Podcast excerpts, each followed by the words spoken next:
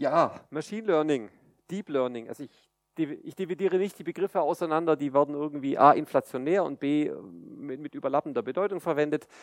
Ähm, und über die Technik, wie es funktioniert, wie so ein Netz unter der Haube aussieht, verweise ich einfach auf den Vortrag von, von vor acht Wochen.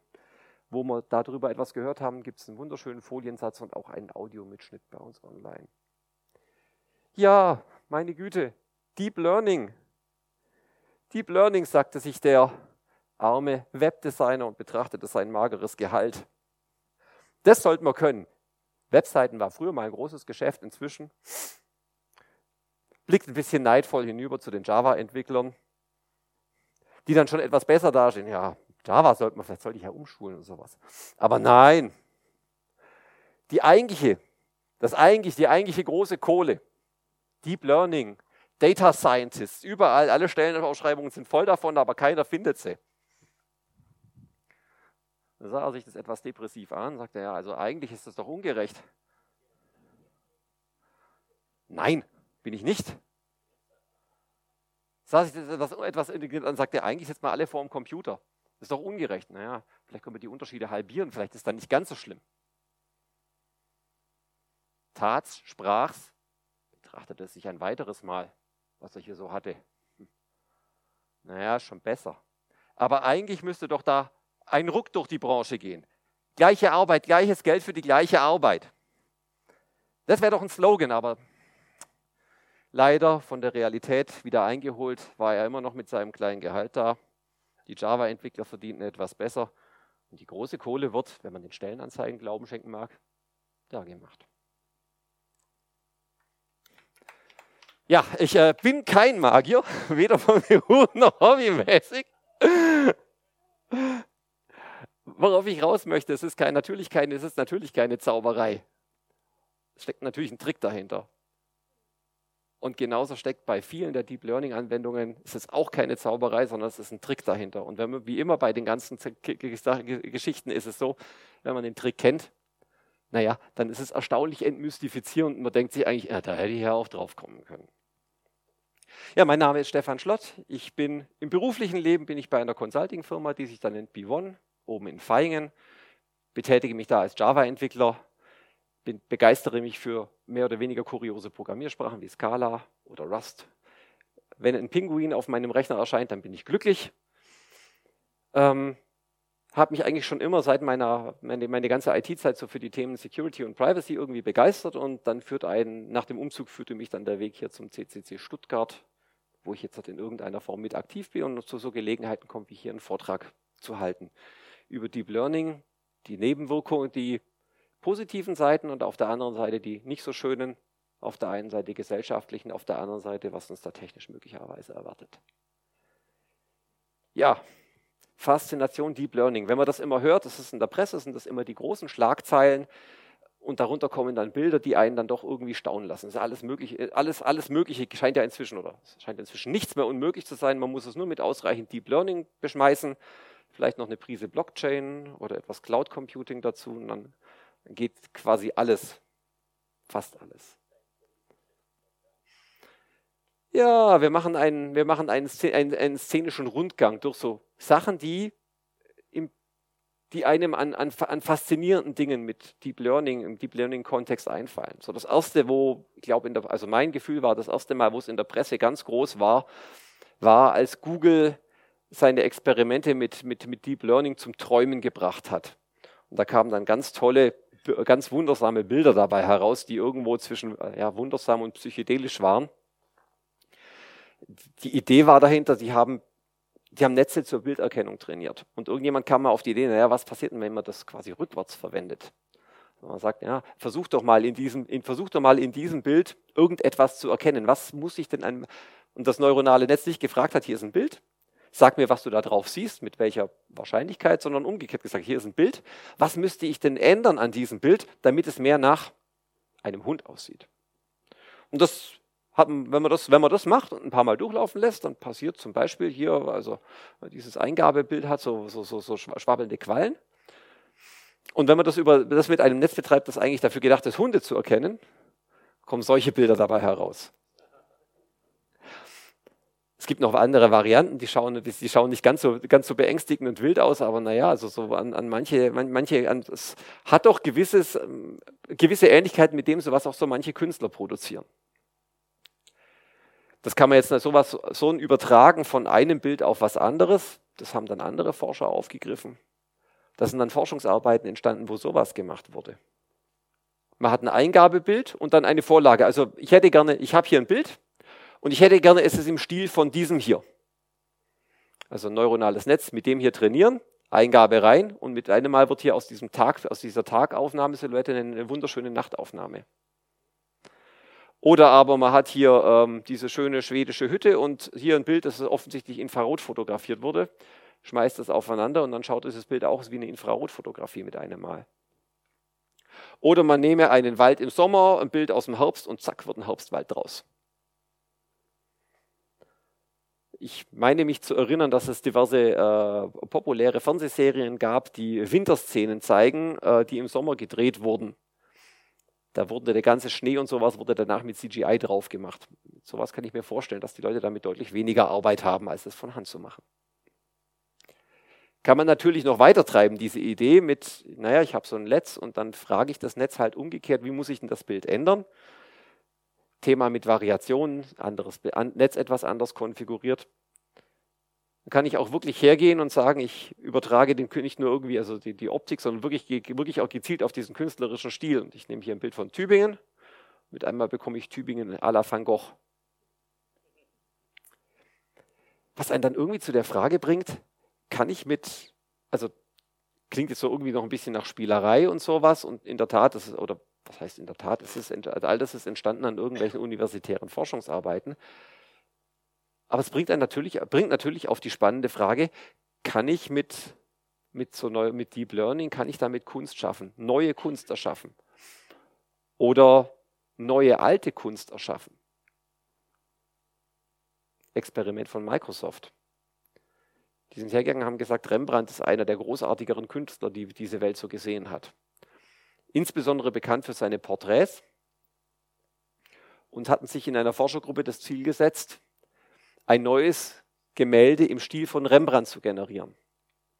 Braucht natürlich so ein Netz, braucht immer irgendeine Datenbasis. Dann haben sie einen Haufen Bilder von Rembrandt äh, hochauflösend eingescannt, teilweise auch dreidimensional, um den Pinselstrich und die Unebenheiten und die, die, die Paste, also das Plastische vom, von, von, von der Ölfarbe mitzuerkennen.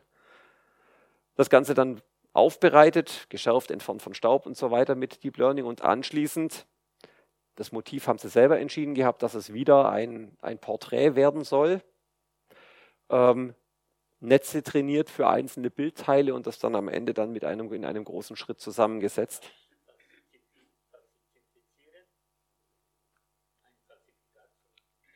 Nein, absichtlich. Neuen, ein, neu, ein neues Bild ganz im Stil von Rembrandt aufwendig danach dann hergestellt, eben in, äh, in, in 3D-Druck und anschließend koloriert, um also wirklich auch die, die Reliefform und die Pinselstriche und das zu haben. Und naja, die, ich möchte mal sagen, die Kunstwelt war zu, zu, zumindest irgendwo zu, äh, zwischen erstaunt, begeistert und vielleicht auch ein bisschen entsetzt. Nachdem so etwas ja dann doch irgendwie eine Domäne war, die sonst bis dato den Menschen einfach vollkommen vorbehalten war, Jetzt kommen da ein paar Techniker ums Eck und sagen, ja, Rembrandt ist tot, es lebe Rembrandt. Wir machen uns einfach einen neuen.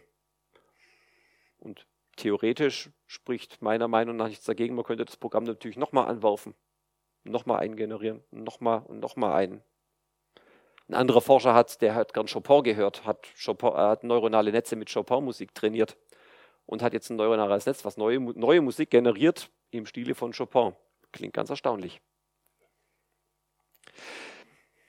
Und dann ist da noch so eine Domäne, die die, die neuronalen, die, die, die, Deep Learning gerade im Sturm äh, genommen hat. Das ist die Domäne der Strategiespiele. Da gibt es so ein paar klassische, also, also Spiele mit, mit, vollständiger Information, also wo kein Zufall drin ist und äh, auch keine verdeckten Karten oder irgendetwas, sondern wo beide Spieler ne, haben alle Informationen, sehen das vollständige Brett, wissen, welche Möglichkeiten der, der, der Gegner hat. Mühle ist vergleichsweise überschaubare Angelegenheit. Es ist schon 1993 einfach durch komplett durchrechnen gelöst worden. Also die perfekte Partie endet in einem Remis, weiß man jetzt, wenn man was, Wenn man, was, wenn man anders spielt als ein Remis, dann hat irgendjemand was falsch gemacht. Also im Vergleich zur optimalen Spielstrategie. Schach 10 hoch 46, also 10 hoch 46 heißt dieses Komma um 46 Stellen nach rechts verschieben mit entsprechend vielen Nullen hinten dran. Galt so lange als, zumindest in der westlichen, in der westlichen Hemisphäre, als das, das, äh, das, das, also das königliche Spiel, das, das, Spiel, das Spiel der Spiele und ähm, nichts geht über Schach. Vor allen, Dingen, vor allen Dingen äh, nichts geht über den menschlichen Verstand, den menschlichen Intellekt, der so gut Schach spielen kann. Ja, dann kam 1997 IBM daher, programmierte ein Rechenmonster, also wirklich ein Ding, was einen halben Raum gefüllt hat, Deep Blue. Und hat es dann tatsächlich zum ersten Mal geschafft, unter Realbedingungen, also unter Turnierbedingungen, den amtierenden Schachweltmeister Kasparov mit dreieinhalb zu zweieinhalb Punkten in die Knie zu zwingen. Das war also da, vorher gab es auch schon gab es auch schon Schachprogramme, die teilweise sehr, sehr stark gespielt haben. Und es gab auch welche, die also in der Meisterklasse mitgespielt haben. Aber unter Turnierbedingungen war das tatsächlich das erste Mal. Ja, und dann gibt es da dieses asiatische Brettspiel namens Go. Das hat, wie man sich hier vorstellen kann, mit 10 hoch 170 möglichen Stellungen. Also unvorstellbar viel mehr Kombinationen als ein Schachspiel hat. Und es gab es einfach, also einfach aufgrund dieser schieren Menge der, der, der Stellungskombinationen und aufgrund der Tatsache, dass sich also das Spiel eines Fortgeschrittenen so entwickelt, dass sich also das Brett ist mit 19 mal 19 Feldern recht groß, da entspinnen sich dann mehrere Gefechte an mehreren Stellen und mit jedem Zug muss man entscheiden, welches Gefecht ist gerade das, das, also das für mich wichtigste, welcher Stellungskrieg ist gerade der bedeutsamste und wo ist es am zwingendsten, am dringendsten den nächsten Zug zu machen. Allein deswegen ist es oft so, dass auf einen Zug die eigentlich nächste logische Reaktion erst 20, 30 Halbzüge später folgt. Und das ist bei dieser Kombinationsmenge für einen Computer einfach durch, also durch Durchprobieren oder Durchprobieren mit Heuristik, und das ist das, was hier oben meistens passiert ist, einfach unmöglich zu machen.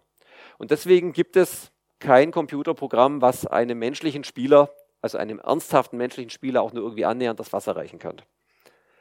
Ich sollte sagen, gab bis vor so starken zwei Jahren. Da kam dann Google um die Ecke mit, mit den Ergebnissen ihrer, ähm, ihrer Forschung im, im, Deep Learning. So sieht hier im Hintergrund sieht man, wie so, so, ein Brett, so ein bespieltes Brett aussieht. Das Spiel an sich ist von den Regeln her super einfach. Es wird abwechselnd gespielt. Es wird auf, diese, auf die Eckpunkte gelegt. Jeder legt einen Stein, die werden nicht mehr irgendwie gezogen oder verschoben oder so, sondern was liegt, das liegt einmal, kann höchstens geschlagen werden.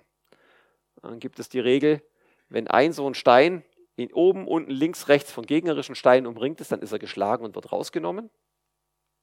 Steine, die senkrecht und waagrecht so, so, so, so aneinander liegen, also wie die beiden Schwarzen hier zum Beispiel, die bilden, ein, bilden eine sogenannte Gruppe.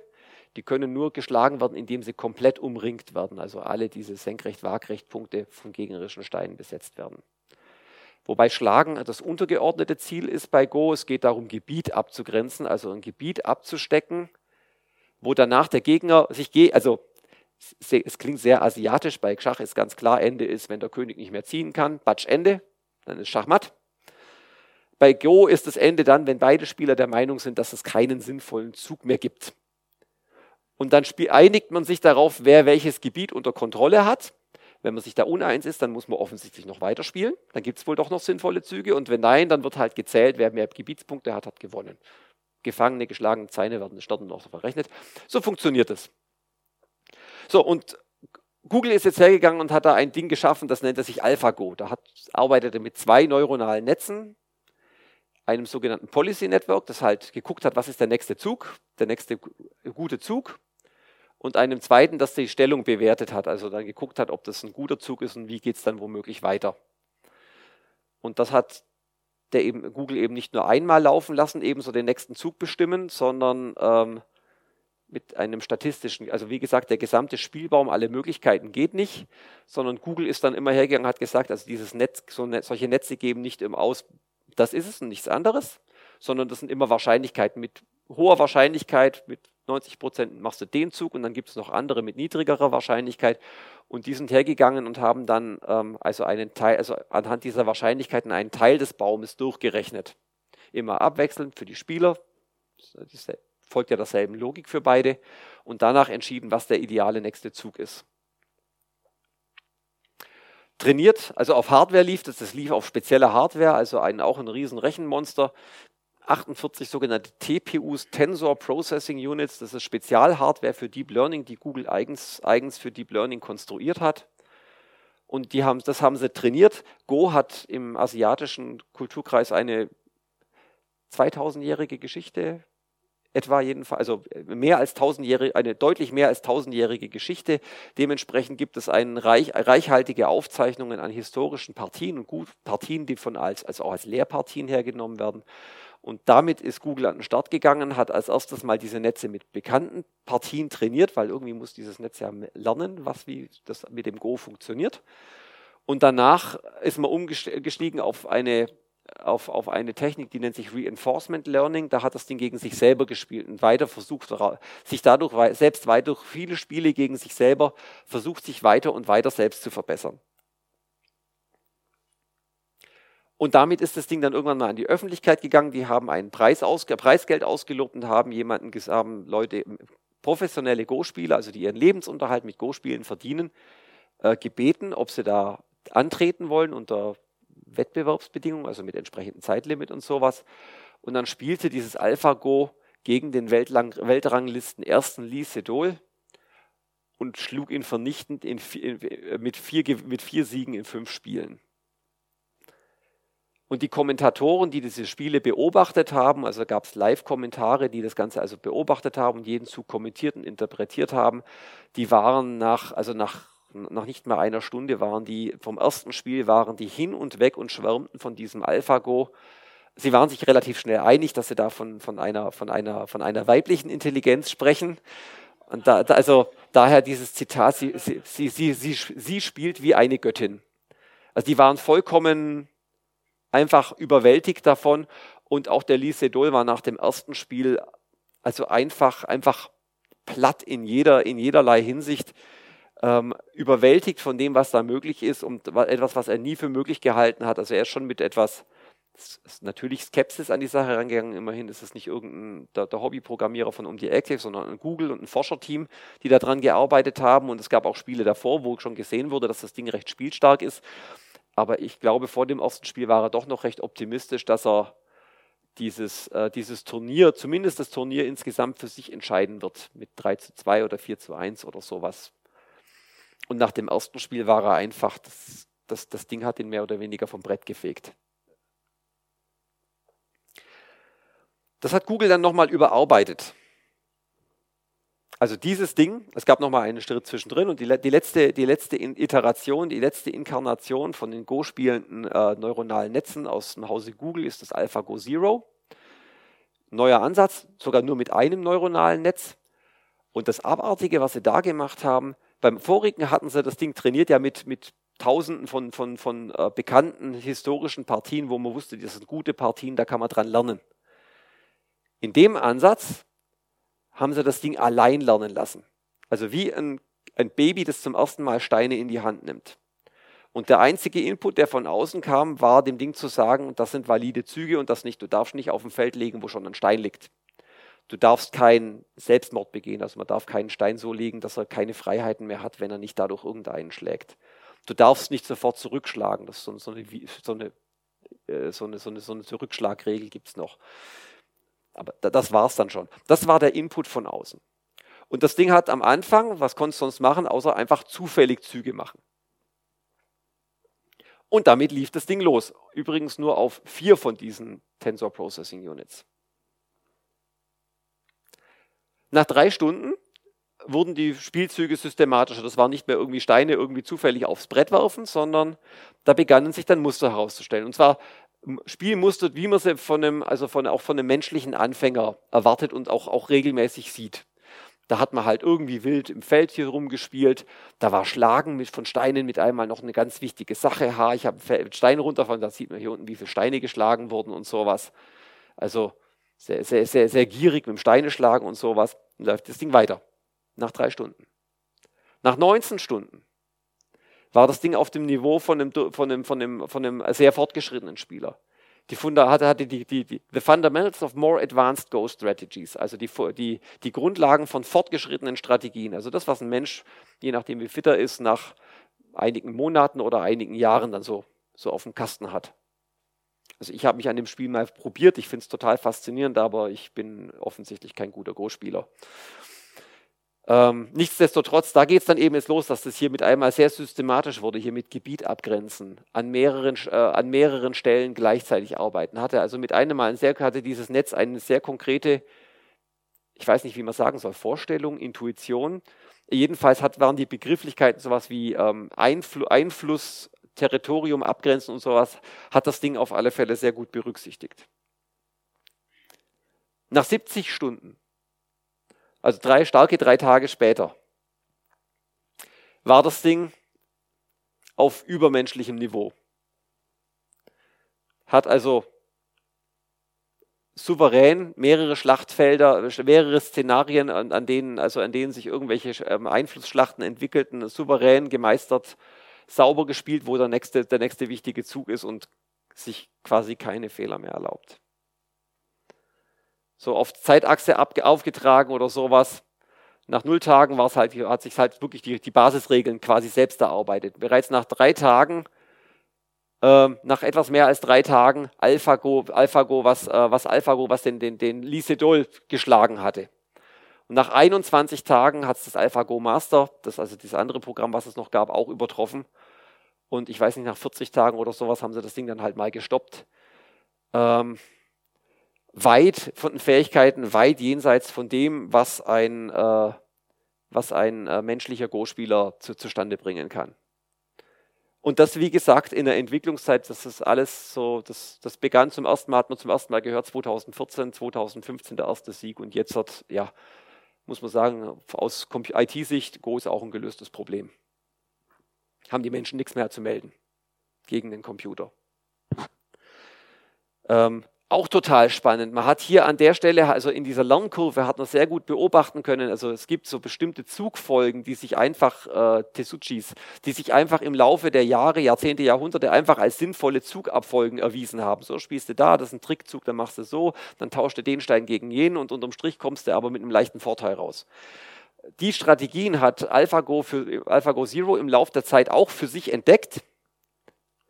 Und als die Kurve dann hier irgendwo da hochging, teilweise wieder verworfen, weil es bessere Strategien entdeckt hat, die es in Lehrbüchern einfach noch nicht gibt. Also äh, die, die Go-Profis sind, glaube ich, sehr fleißig dabei, äh, äh, Partien von AlphaGo Zero zu studieren.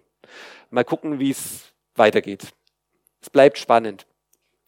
Ich meine, man muss ja nicht gegen Computer spielen, man kann ja auch gegen Menschen spielen, ist ja auch viel kommunikativer und dann bleibt es ein hübsches Spiel. Genauso wie Schach oder Mühle.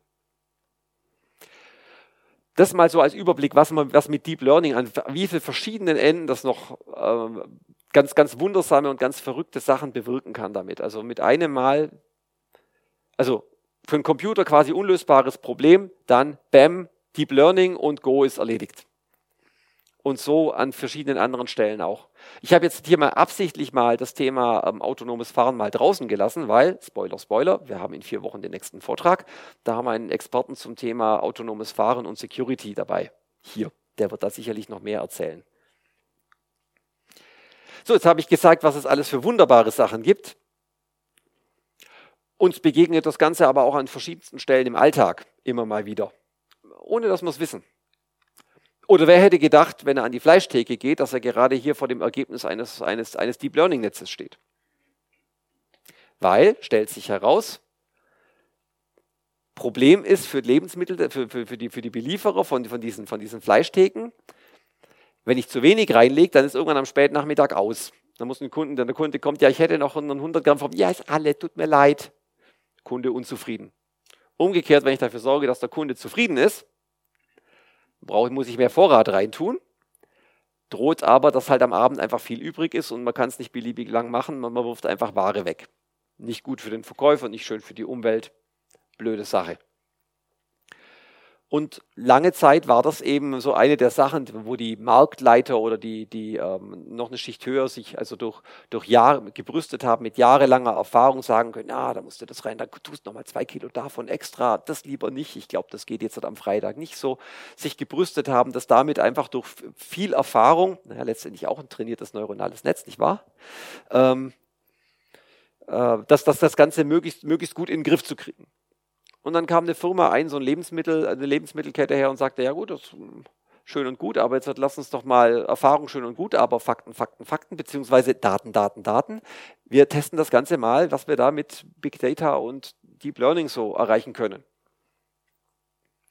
Und dann haben sie das eben, die Daten da reingefüttert, die, also die einfach, wie viel wurde geliefert, wie viel war übrig, wie viel hat man weggeworfen, wie viele Kunden musste man wegschicken, die Information hat man reingefüttert, zusammen mit den ganzen anderen Informationen, zum Beispiel wie, was für ein Wochentag ist es, war es, war, kamen, standen Feiertage an, wie war das Wetter, waren Ferien, gab es Fußballspiele, etc., etc., etc. Und dann hat man das Ding drauf loswolfen lassen. Und Ergebnis, die Verfügbarkeit ist jetzt an, der Fleisch, an den Fleischtheken größer 90 Prozent, die war vorher niedriger. Also es, es ist äh, kleiner 10 Prozent die Chance, dass man am Tag irgendwann mal den Leuten sagen muss, tut mir leid, ist alle. Und gleichzeitig wurde der Überschuss um über 50 Prozent reduziert. Also die Ware, die er dann irgendwann weggeworfen äh, musste, hat man halbiert auf damit. Beeindruckend, finde ich. Ansonsten sehen wir natürlich Deep Learning an den verschiedensten Ecken und Enden bei den großen, also Google, Facebook, wie sie alle heißen. Google Street View zum Beispiel hat ganz, ganz fleißig, ganz, ganz heftig in die Technik investiert. Hausnummern erkennen vermutlich als Abgleich gegen, ähm, gegen die Straßendaten, um zu wissen, an welcher Stelle welche Hausnummer ist. Autokennzeichen erkennen. Weniger um die Autokennzeichen dann danach auch zu lesen, sondern um sie rauszupixeln. Selbe Gesichter erkennen, dass man Gesichter rausmachen konnte. Ach ja, Hausnummer musste man natürlich wissen, weil in Deutschland gab es ja die, gibt's ja die, die, die etwas obskure Regelung, dass man sich sein Haus auf Google Street View verpixeln lassen kann gegen Antrag. Wenn ich das nicht möchte, dass mein Haus bei Google Street View zu sehen ist, schicke ich den, äh, fülle ein Formular aus und sage, macht's weg. Und dann verpixeln sie das. Da muss man natürlich wissen, welche Hausnummer ist es, wo ist es genau auf der Straßenkarte, weil sonst verpixelt man versehentlich den Nachbarn oder was auch immer. Ne? So. Dann natürlich ganz groß Gesichtserkennung. Facebook zum Beispiel. Seit Ende 2017 brauche ich meine Bekannten auf den Bildern nicht mehr extra zu taggen. Vorher war das so, hat man ein Bild hochgeladen und hat es erkennt, das sind Gesichter und dann kam die Frage, kennst nicht den, kennst nicht den, willst nicht hinschreiben, wer ist es und sowas. So hat es lange Zeit funktioniert. Inzwischen ist das nicht mehr nötig. Man lädt ein Bild bei Facebook hoch äh, und dann sagt das Ding, ah, guck mal, und dann spricht Facebook von sich aus die entsprechende ähm, die, die entsprechende Person, guck mal, der XY hat ein Foto hochgeladen, wo du drauf bist. Und dann hat man nochmal die Möglichkeit zu sagen, nee, stimmt nicht oder ja, stimmt zwar, aber mach's weg. Technisch steckt dahinter, dass da irgendein, ein, ein, irgendein, irgendein neuronales Netz trainiert wurde, hunderte Millionen von Gesichtern zu erkennen. Und zwar nicht nur irgendwie so mir zu erkennen, sondern so, so treffsicher zu erkennen, dass es äh, die, die, die Benutzer nicht nervt.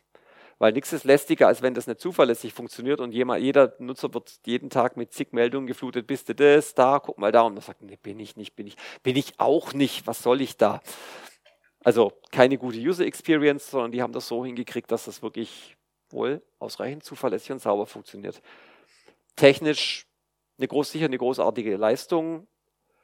Was man davon jetzt hat, vom Fühl her, vom moralischen her halten möchte, ist Steht jetzt auf dem anderen Blatt. Ja, auf so einem anderen Blatt. Da können wir gleich weitermachen. Mit der Gesichtserkennung nämlich. Mit entsprechend guter Gesichtserkennung sind natürlich diese ganz, also viele, viele, viele der dystropischen Szenarien äh, wuppen damit einmal natürlich in greifbare Nähe. Bei Big Brother, äh, bei, bei, bei 1984, bei George Orwell war es noch die Stimme, die irgendwo aus dem Mikrofon kam. Da waren Kameras versteckt und irgendwo war in seiner Vorstellung Menschen, die das geguckt haben. Brauchen wir nicht mehr. Wir können Millionen, wir können hunderttausende Kameras aufstellen und der Computer macht es dann schon. Der Televisor, okay. Schon, schon länger her, danke. Das ist natürlich eine unheilige Kombination mit der, mit der allgemein zunehmenden Videoüberwachung, weil der Sprung ist jetzt nur ganz leicht von, von überarbeitete Kontrolleure, die die Monitore beobachten, zu sagen, ja, wir haben so viele, wir können das nicht mehr leisten, also nehmen wir doch den Kollege, äh, Kollege Computer dazu. Für die inflationäre Verwendung an Kameras mal CCTV City, Beispiel London. In London sind 500, circa, nach Schätzungen ca. 500.000 Überwachungskameras aufgestellt. Also eine, ein, ein, eine pro fünf Einwohner oder sowas. Dass sich auch jeder schön sicher fühlen kann. Berlin-Südkreuz wird gerade auch fleißig experimentiert. Wird gerade, äh, gibt es ein laufendes Experiment über so Gesichtserkennung. Da gibt es 300 Probanden, die da regelmäßig vorbeikommen und eine aufgestellte Kamera hier prüft hier auf diesem Treppenabschnitt die Leute, die da durchkommen und versucht, die Leute wieder rauszupicken. Wird von den Machern, den Veranstaltern dieses Ganzen als erfolgreich postuliert. Und wer sich jetzt denkt, das Ganze ist, ähm, das Ganze ist äh, ja noch Forschung, den muss ich enttäuschen. Das Ganze lässt sich als fertige, einfach als fertige Kiste einfach schon kaufen. Ein Werbevideo oder ein Ausschnitt aus, so einem, aus, so, aus einem entsprechenden Werbevideo, die auf Gesichter auf 80 bis 100 Metern erkennen können und auch schnell fahrende äh, Objekte, die plötzlich in die Szene reinkommen, auch noch sauber mit, mit erwischen. Ja, feine Sache. Wer jetzt fragt, ja, meine Güte, was ist mit diesen daumennagelgroßen Bildern? Mit denen kann doch kein Mensch was anfangen. Der hat möglicherweise recht, der Mensch nicht, der Computer schon.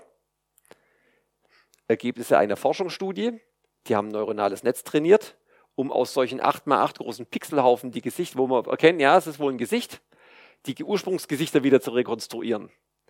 Das hier ist die Eingabe, das ist die Rekonstruktion des Netzes und das ist das reale Urbild. Und das ist schon verdammt ähnlich, verdammt nah dran. Das heißt, ähm, über manche Lästereien, wo ich vor ein paar Jahren noch gelästert habe, über, oh Gott, CSI schon wieder, was machen sie denn da schon wieder? Ich fürchte, die, äh, die Technik ist gerade dabei, an der Stelle uns rechts zu überholen. Mikrofone braucht man übrigens auch nicht mehr, weil ähm, es gibt auch äh, Experimente mit Lippenlesen und äh, dieses Experiment Lip, äh, Deep, Deep Lip Reading, äh, das ein, ein Lippen, das, das LipNet hervorgebracht hat, ähm, schreiben in ihrem, ihrem Paper von einer Erkennungsrate von 93 Prozent auf die englische Sprache bezogen, aber das ist ja schon mal ganz ordentlich. Ähm, wohingegen ein äh, routinierter Lippenleser, also jemand, der das, ein Mensch, der das so macht, gerade mal so auf 50, 60 Prozent Erkennungsrate kommt. Und das läuft halt automatisch, 24-7, wird nicht müde. Ja. Also alles schrecklich. Ja, zum Glück noch nicht ganz. Es ähm, funktioniert alles noch, also es gibt eine, offensichtlich eine Diskrepanz zwischen den, äh, den Werbeversprechen der Hochglanzprospekte äh, und was die Realität so sagt. Ich sagte ja vorhin schon, Ostkreuz feiert sich, als, feiert sich selbst als Erfolg.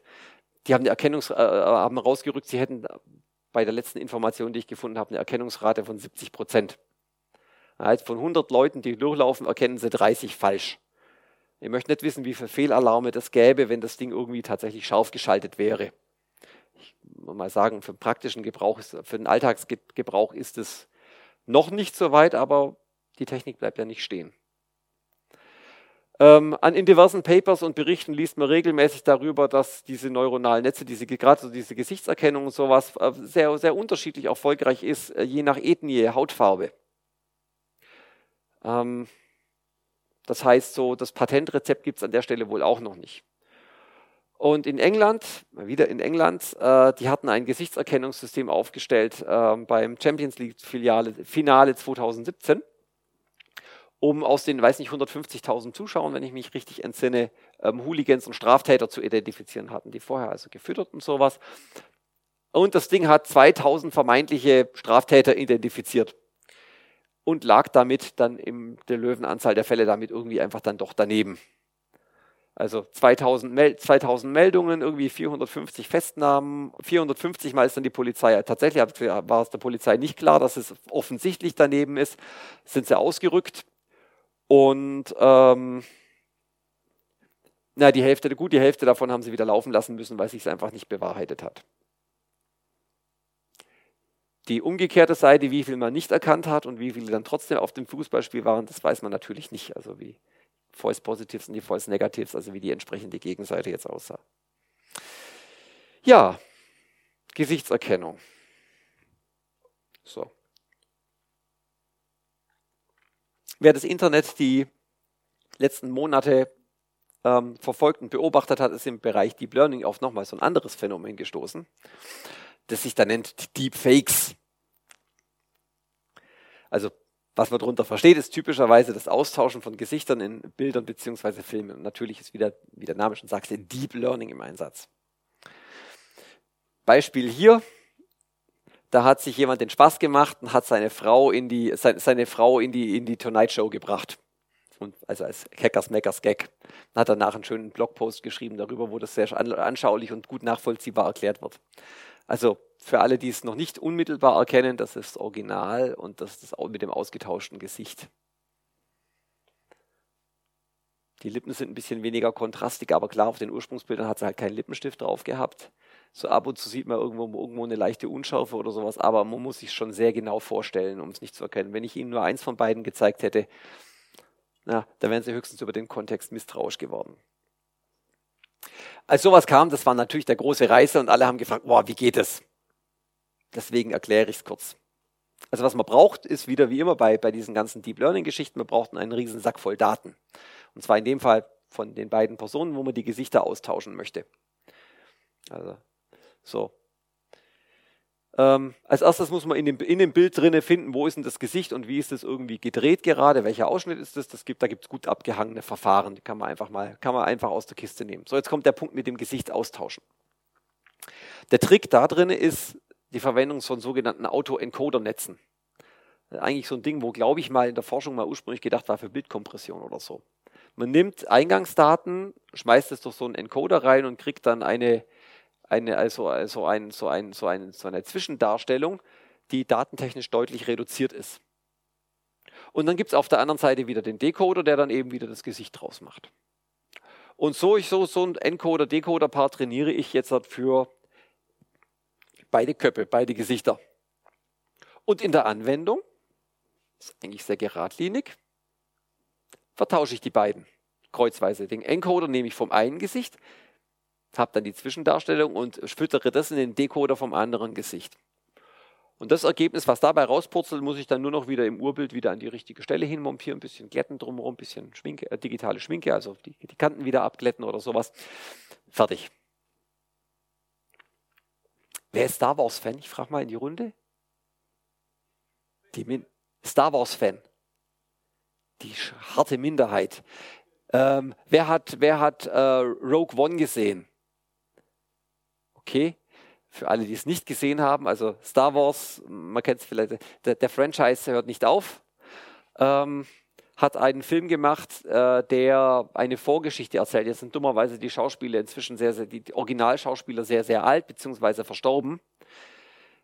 Man hat natürlich die Geschichte dann um andere Charaktere umge umgegliedert, aber es gibt so ein paar ikonische Figuren, die dann doch wieder auftauchten. Unter anderem zum Beispiel die Prinzessin Lea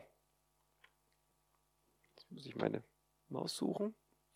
Das obere ist das, was ähm, das obere, was man gleich sieht, ist die, ähm, die von, von, den, von, den, von den Kinomachern äh, in Anführungszeichen handgemachte digitale Rekonstruktion des, der, des, der Gesichtszüge. Unten ist das, was äh, ein, ein Fan mit eben äh, diesen, äh, mit, mit der eben gezeigten Technologie gemacht hat.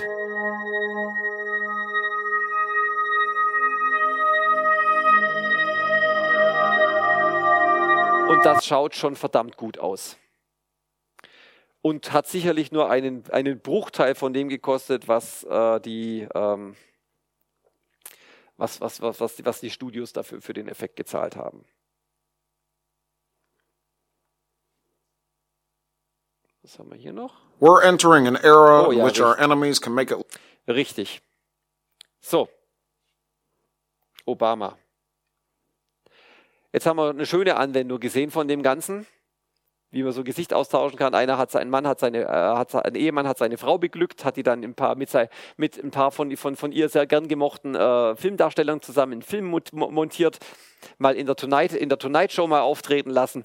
War doch war, war eine nette Angelegenheit. Wir haben gesehen, wie man ähm, ja, ähm, inzwischen verstorbene Schauspieler äh, in, in, in Jugendlich nochmal auferstehen lassen kann und an, in, ins, so mit, mit, wieder mit in, in, in Filme mit integrieren kann und ja, ich sag mal, viele, viele Fans sehr, sehr glücklich machen kann.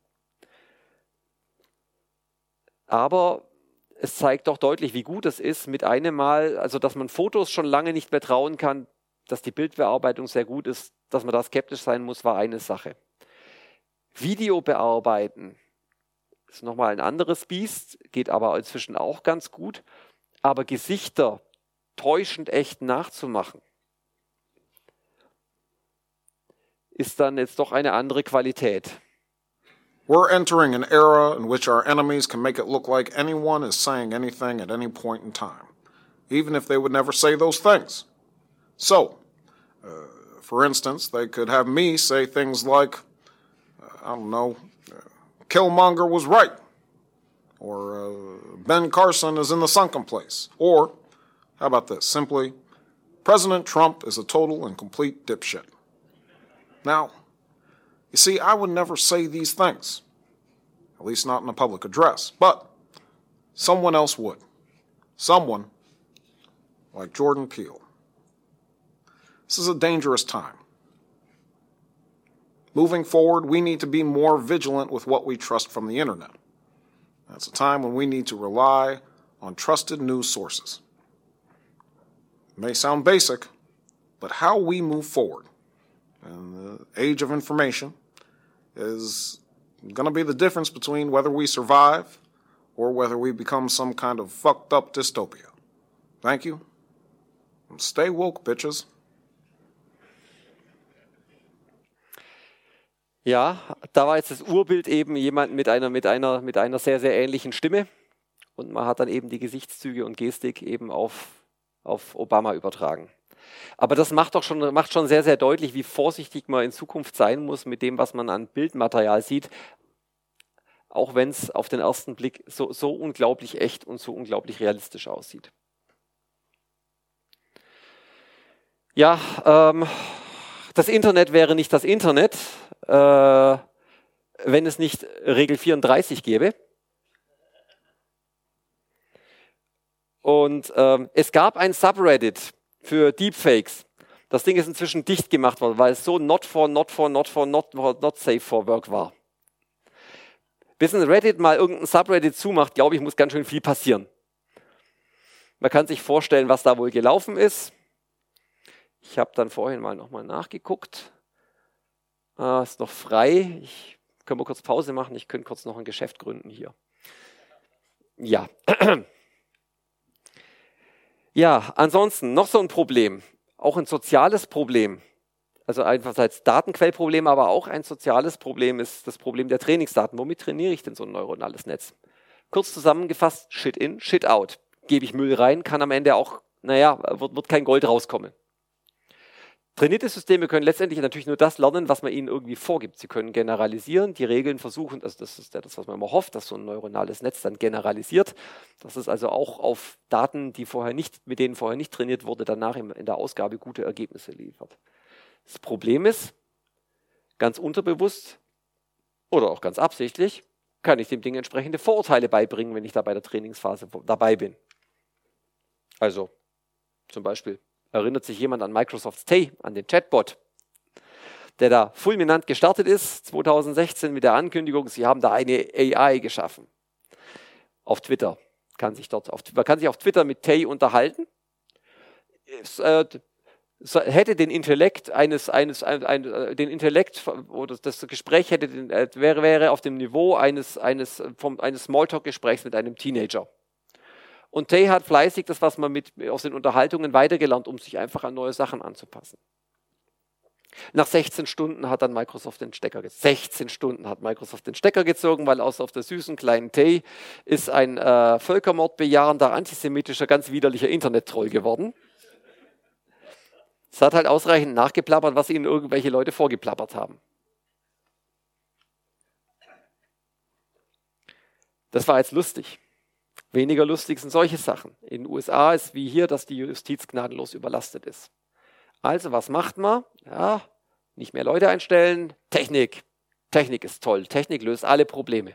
Also, man trainiert eine AI, um Richter dabei zu unterstützen, welches Strafmaß verhängt werden soll. Also gibt man Fakten rein, plopp, rattelt die Klönk, unten kommt eine Empfehlung raus als Strafmaß. Stellt sich heraus, die Entscheidungen, die hinten rauskommen, sind, sind genauso rassistisch wie die, ursprünglichen, die, wie, wie die ursprünglichen Gerichtsentscheidungen, die man in den USA halt immer mal wieder so sieht. Weil was haben sie zum Trainieren genommen? Natürlich einfach, was sollen sie sonst nehmen? Die Urteile aus der Vergangenheit. Und wenn die schon in irgendeiner Form einen Bias haben bezüglich Hautfarbe, Herkunft oder ähnlichem, woher soll es dieses neuronale Netz natürlich dann sonst nehmen? Also so viel zum Thema künstliche Intelligenz. Das hätten wir jetzt noch, also das kann jemand mit gesundem Menschenverstand, vielleicht einem halben Schritt Abstand oder sowas, sieht sowas. Aber versetzen Sie sich mal in die Lage von so einem Richter, der, dem jetzt der, der, der Kollege Computer zur Seite gestellt wurde, der gesagt hat, ja, hier, guck, da kannst du Strafmaß, wenn du nicht weißt, ob du jetzt zwei oder drei Jahre verhängen sollst oder vielleicht auch sechs oder acht, äh, kippst du da mal rein, dann kommt eine Empfehlung unten raus. Ist ja nur eine Empfehlung. Das Urteil spricht nach wie vor der Richter. Aber in was für einen Argumentationsdruck kommt er mit einem Mal, wenn er sich gegen die Empfehlung entscheidet? Weil der Computer hat doch gesagt und der Computer und die Maschine und die ist doch vollkommen neutral und nur auf der Faktenbasis rein, die sieht doch den nicht, die hat nie das Gesicht gesehen und sowas. Ja, halt nicht. Noch mehr so Probleme. Google beschreibt Bilder. Also um einfach, wenn man in der Bildersuche ein Schlagwort eingibt, dass entsprechende Bilder kommen. Ja, das sind halt mal zwei Dunkelhäuser. Werden, wurden eine Weile lang wurden Dunkelhäuser regelmäßig als Gorillas klassifiziert. Nicht so charmant. Nikon, ausgerechnet Nikon aus, aus, aus Japan, hat ein Problem mit der Gesichtserkennung von Asiaten. Deren Software hat ständig die, die, die schmaleren Augen als Zwinkern beschrieben. Und HPs Kamerasoftware hat überhaupt sowieso Probleme, Leute mit dunkler Hautfarbe allgemein zu erkennen, weil das sind keine Menschen, das ist irgendwas anderes. Keine Ahnung, Gorillas oder was auch immer. Jedenfalls nicht, wurden halt in der Gesichtserkennung einfach nicht erkannt. Kennt man vielleicht vom Foto, von, von Fotokameras, wenn dann das Kästle rumgeht, Gesicht erkannt und wenn alle lächeln, dann wird das Bild automatisch ausgelöst. Ja, hat halt prima für Weiße funktioniert. Schade.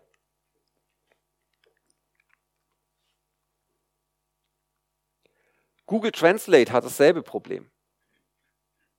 Und wenn wir Internet haben, dann kann man, wenn das funktioniert, können wir das sogar ausprobieren kurz. Weil also die Übersetzungen, also ich möchte es nicht kleinreden, die Übersetzungen, die mit Google Translate oder es gibt eine, eine deutsche Firma, die auch auf Basis von Deep Learning Technologien automatisierte Übersetzungen erstellt, die sind von extrem, die sind streckenweise von extrem hoher Qualität. Also das ist wirklich ganz Großartiges, was da in letzter Zeit geleistet wurde. Problem ist jetzt mit ähm, Sprachen, die halt so keine Geschlechterbeugung haben. Also wir haben, wir haben im Deutschen Arzt und Ärztin. Wir haben Schaffner und Schaffnerin. Da gibt es den Unterschied. Andere Sprachen haben das nicht, zum Beispiel das Türkische. Wo soll es die künstliche Intelligenz sonst hernehmen? Also wenn ich übersetze, Anna ist eine Frau, sie ist Ärztin, also es wäre so der, der Kontext da. Wenn ich das jetzt einmal ich kann kein Türkisch, ähm, das ist die, wohl die Übersetzung. Wenn ich das jetzt wieder zurück übersetzen lasse, kommt raus, Anna ist eine Frau, er ist Arzt.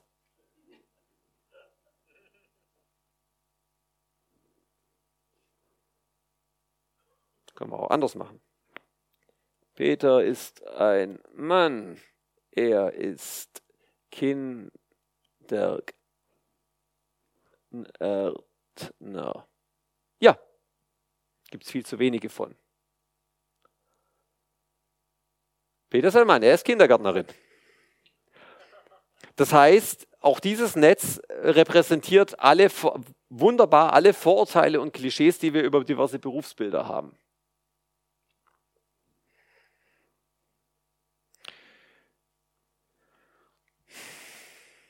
Ja. So, waren jetzt alles Sachen, die sind, also Themen, also Sachen, die uns jetzt, also mehr oder weniger nichts davon, wo sie, also es ist alles nicht schön, was wir jetzt gesehen haben an diesen Beispielen. Und abgesehen von dem Richter, der vielleicht, der, der, abgesehen von dem Richter, vielleicht bringt uns das jetzt mal noch nicht unmittelbar um. Zu dem Punkt möchte und muss ich Sie jetzt leider mitnehmen.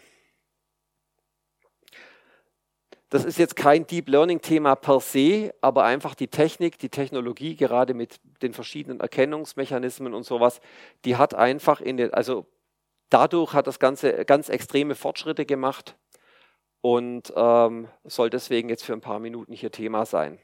Das ist ein Thema, was mich persönlich sehr, sehr bewegt und wo leider viel zu wenig passiert. Also vielleicht erinnert sich der ein oder andere noch an äh, an diesen alten Film hier, Anno 87, der Robocop. Dr. McNamara, we're leading an arrest subject.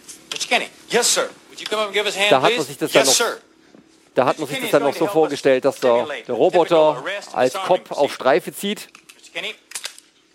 und eine typische äh, Bedrohungs- und Entwaffnungssituation möchte er hier vorführen. Yes, sir.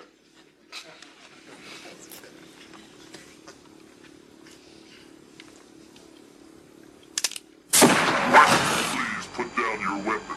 You have 20 seconds to comply. I think you'd better do what he says, Mr. Kenny.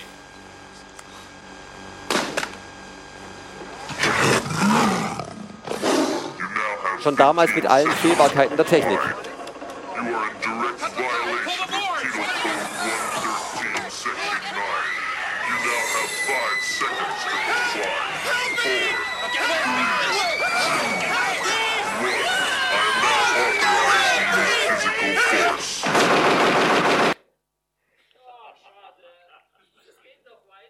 Natürlich, ist ja, ein, ist ja ein ganzer Kinofilm, aber den wollen wir doch nicht anschauen. Ich wusste nicht, ob Jungvolk anwesend ist. Ja, das hier ist kein, kein Spielfilm. Das ist von 2016. Inzwischen freigegebene äh, Videodokumentation von, von der US Air Force. Was hier hinten gerade so rausgefallen ist, kleine Punkte, sind äh, autonome Drohnen. Drohnen so. Nicht ganz der Quadcopter, der, den man so herumfliegt, aber Dinger in dieser Größe, die so robust gebaut sind, dass sie es überleben, wenn sie da aus einem Jet einfach bei entsprechender Geschwindigkeit hinten rausgeschmissen werden. Und die sind mit einer Mission ausgestattet worden. Die kommunizieren jetzt nicht mehr mit der Basisstation, sondern unterhalten sich nur untereinander. Die kommunizieren nur miteinander und führen jetzt der Reihe nach ihre Missionen durch. Und man kann sich jetzt, glaube ich, schon anhand der Bilder ganz, ganz gut vorstellen, ähm, was, die wohl so, was die wohl so anstellen und machen. Gebiet absuchen, eine Feinsichtung, wieder auf Abstand gehen. In dem Kontext eine Buchempfehlung, Daniel Suarez, Kill Decision, ein Roman, wo es genau über so Technologie geht. Ähm, ist alles sehr, sehr gruselig. Neu formieren, wahrscheinlich außerhalb der Sicht, gerade noch außerhalb der Sichtweite. Und dann Vehicles enter orbit about common point. Ja,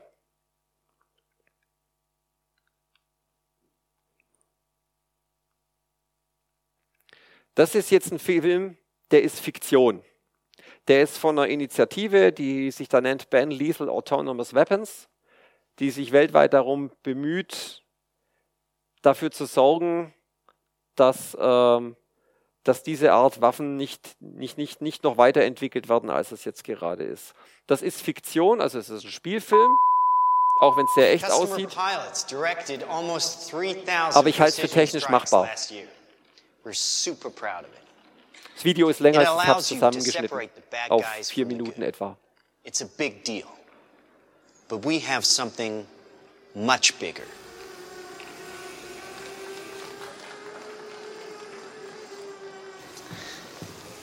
Your kids probably have one of these, right? Not quite. Hell of a pilot? No. That skill is all AI. It's flying itself.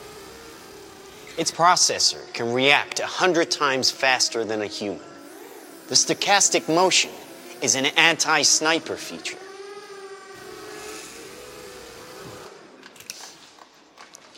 Just like any mobile device these days, it has cameras and sensors, and just like your phones and social media apps, it does facial recognition. Inside here is three grams of shaped explosive. This is how it works.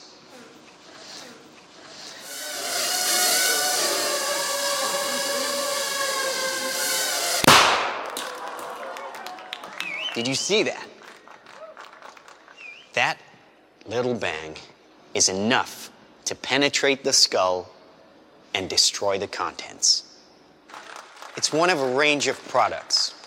Trained as a team, they can penetrate buildings, cars, trains, evade people, bullets, pretty much any countermeasure. They cannot be stopped. Now, I said this was big. Why? Because we are thinking big. Watch. A $25 million order now buys this. Enough to kill half a city. The bad half. Nuclear is obsolete. Take out your entire enemy, virtually risk free. Just characterize him, release the swarm, and rest easy. These are available today. We have a distribution network taking orders from military, law enforcement, and specialist clients. The nation is still recovering from yesterday's incident, which officials are describing as some kind of automated attack, which killed 11 U.S. senators at the Capitol building. They flew in from everywhere but attacked just one side of the aisle. It was chaos. People were screaming. You can see high windows, very small, precisely punctured to gain entry to the building. What did you do for the victim? I just did what I could for him. Things weren't even interested in me. They just.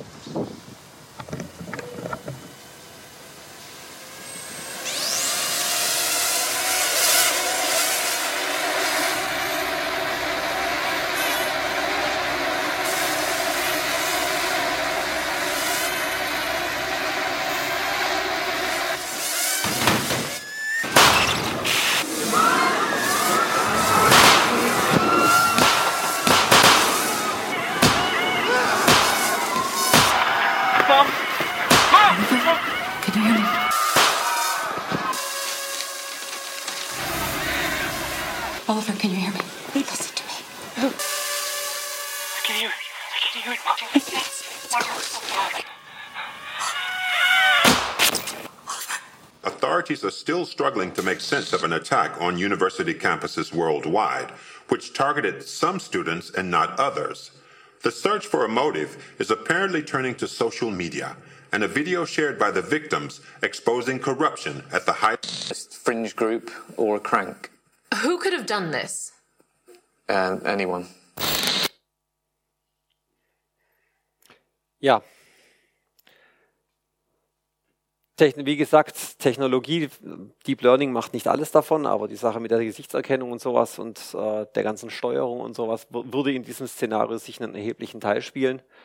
Die, äh, die Initiative ähm, versucht, also die, nach, die, die Message oder die, ihre Kernbotschaft, die sie rüberbringen wollen, ist, ähm, dieses Zeug also was technisch, das, das Militär hat in der Vergangenheit immer wieder und wieder gezeigt, was technisch machbar ist, wird gemacht, egal wie teuer es ist.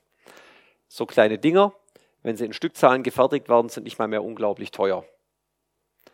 Wenn es einmal auf der Welt ist, wenn es einmal da ist, kriegen wir es schwer wieder los. Und auch eine Sache, die die Geschichte ja gezeigt hat, ist, ähm, man kann sich Mühe geben und Aussagen machen mit, wir kauf, verkaufen es nur an die Guten und wer auch immer definiert, wer die Guten sind, aber wir sorgen dafür, dass das nicht in falsche Hände gerät. Ähm, entweder gerät es direkt in dann früher oder später direkt doch in falsche Hände oder sie bauen es einfach nach anhand von, von dem entsprechenden Vorbild und sowas. Und wenn es dann mal soweit ist, wie gesagt, was einmal dann da ist, ist sehr schwer wieder von der, von der, vom Angesicht der Welt wieder runterzukriegen. Deswegen bemühen die sich darum, einen internationalen Bann für autonome Waffensysteme äh, durchzuringen. So im Sinne von ja, Genfer Konvention, wie auch äh, Streubomben, Landminen und ähnliches geächtet sind. Das durchzusetzen, ähm, ist jetzt unjängst gerade mal wieder am Widerstand von ein paar großen Nationen gescheitert. Ja, so viel zum Thema ja, soziale Implikationen und soziale Bedenken, weil mit der Technik hat diese Anwendung natürlich nichts zu tun. Die Technik liefert erstmal die liefert erst zunächst mal Möglichkeiten. Die Anwendungen, die baut danach der Mensch draus.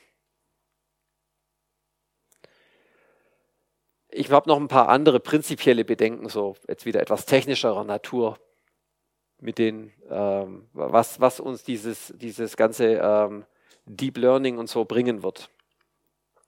Eine Sache, die wir jetzt seit langer Zeit hatten, die, das Thema Softwareentwicklung war eine, ich sag mal, vergleichsweise demokratische Angelegenheit.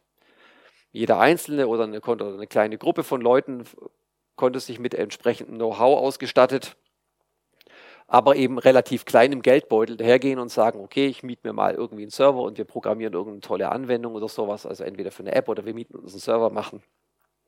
Denn das nächste große Ding im Internet, Google ist in der Garage groß geworden, Facebook ist so entstanden.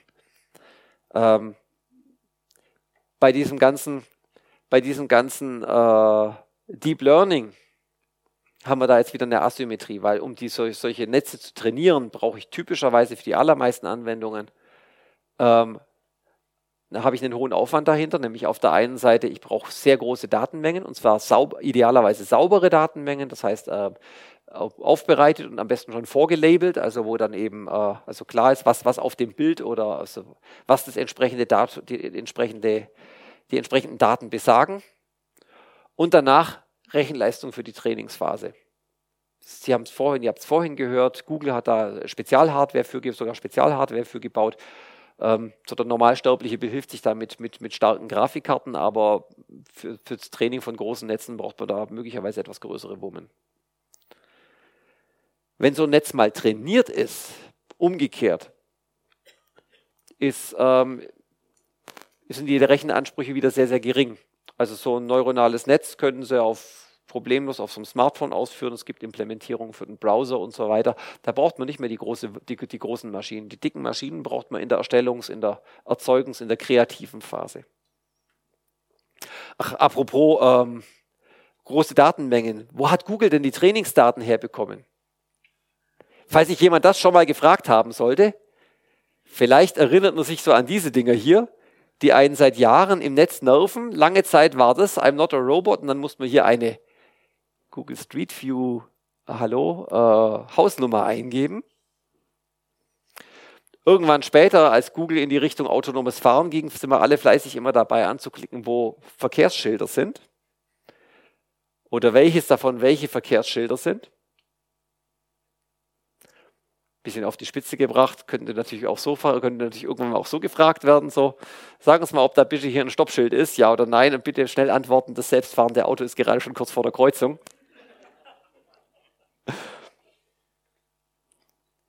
Böse Zungen könnten jetzt sagen, hahaha, schon wieder ein Captcha, ich soll schon wieder Straßenschilder ankreuzen, komplett dämlich. Und der Kollege meinte, du keine Sorge, klick einfach irgendwas an, weil das entsprechende neuronale Netz hinten dran ist noch nicht, noch nicht, noch nicht gut genug trainiert. Alles okay, das nicht schon. Und außerdem kannst du ihr Modell ein bisschen durcheinander bringen. Ah ja, bisschen die AI trollen. Shepherds also das Problem der Datenqualität, also Datenqualität, also für, es ist, ist mit einmal eine Asymmetrie da. Mit einmal haben die Großen halt wieder einen erheblichen Vorteil äh, gegenüber irgendwelchen kleinen Startups mit, bei, bei dieser Technologie. Das andere Ding ist, jetzt habe ich so ein trainiertes Netz. Wie stelle ich denn da eine korrekte Funktionsweise sicher? Standardvorgehen ist, ähm, ich nehme, mein, ich nehme meine, meine meine gelabelten Daten, also da, wo ich, also Daten, wo ich weiß, was die korrekte Antwort wäre, wenn ich die in so ein Netz reinfüttere, teile die 70 zu 30, 80 zu 20. Den größeren Teil nehme ich zum Trainieren von dem Netz und den kleineren Teil, den hat das Netz vorher nie gesehen, den nehme ich danach zum, zum Validieren, ob das Netz jetzt auch, auch für andere Sachen, die es nicht gesehen hat, gute Antworten liefert. Das ist so na, das Beste, was man halt gerade tun kann. Bösartige Leute sagen, so das ganze Deep Learning ist nichts anderes als glorifizierte statistische Analyse. Das ist ein bisschen, also Statistik ist out, machen wir einen hübschen Rahmen rum, nennen es Machine Learning oder Artificial Intelligence und mit einem Mal stehen die Leute Schlange. Das ist, jetzt, das ist etwas, etwas boshaft und etwas überspitzt ausgedrückt. Weil ein statistisches System findet nicht von, in, äh, von sich aus oder durch, den durch einen Mechanismus von sich aus irgendwelche heraus, irgendwelche Systematiken heraus. Das ist das, was diese neuronal, was dieses Deep Learning eben macht. In irgendeiner Form aus einem Sack voll Daten Systematiken herauszufinden, dass die Systematik zu den gegebenen, vorgegebenen, zu den vorgegebenen korrekten Antworten passt.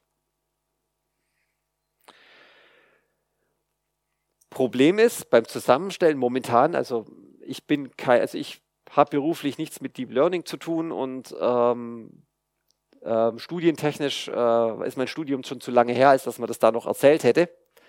Nach allem, was ich so lese und mir angelesen habe, ist es momentan noch so, ähm, wenn man diese Netze zusammenstellt, also so ein Deep Learning Netz, Deep heißt eben tief, mehrere, viele Netze hintereinander gestaffelt, äh, mit Übergangsfunktionen dazwischen dass eben beim Zusammenstellen von diesen Netzen, dass da momentan noch sehr, sehr viel Heuristik, Erfahrung und Ausprobieren dahinter steckt.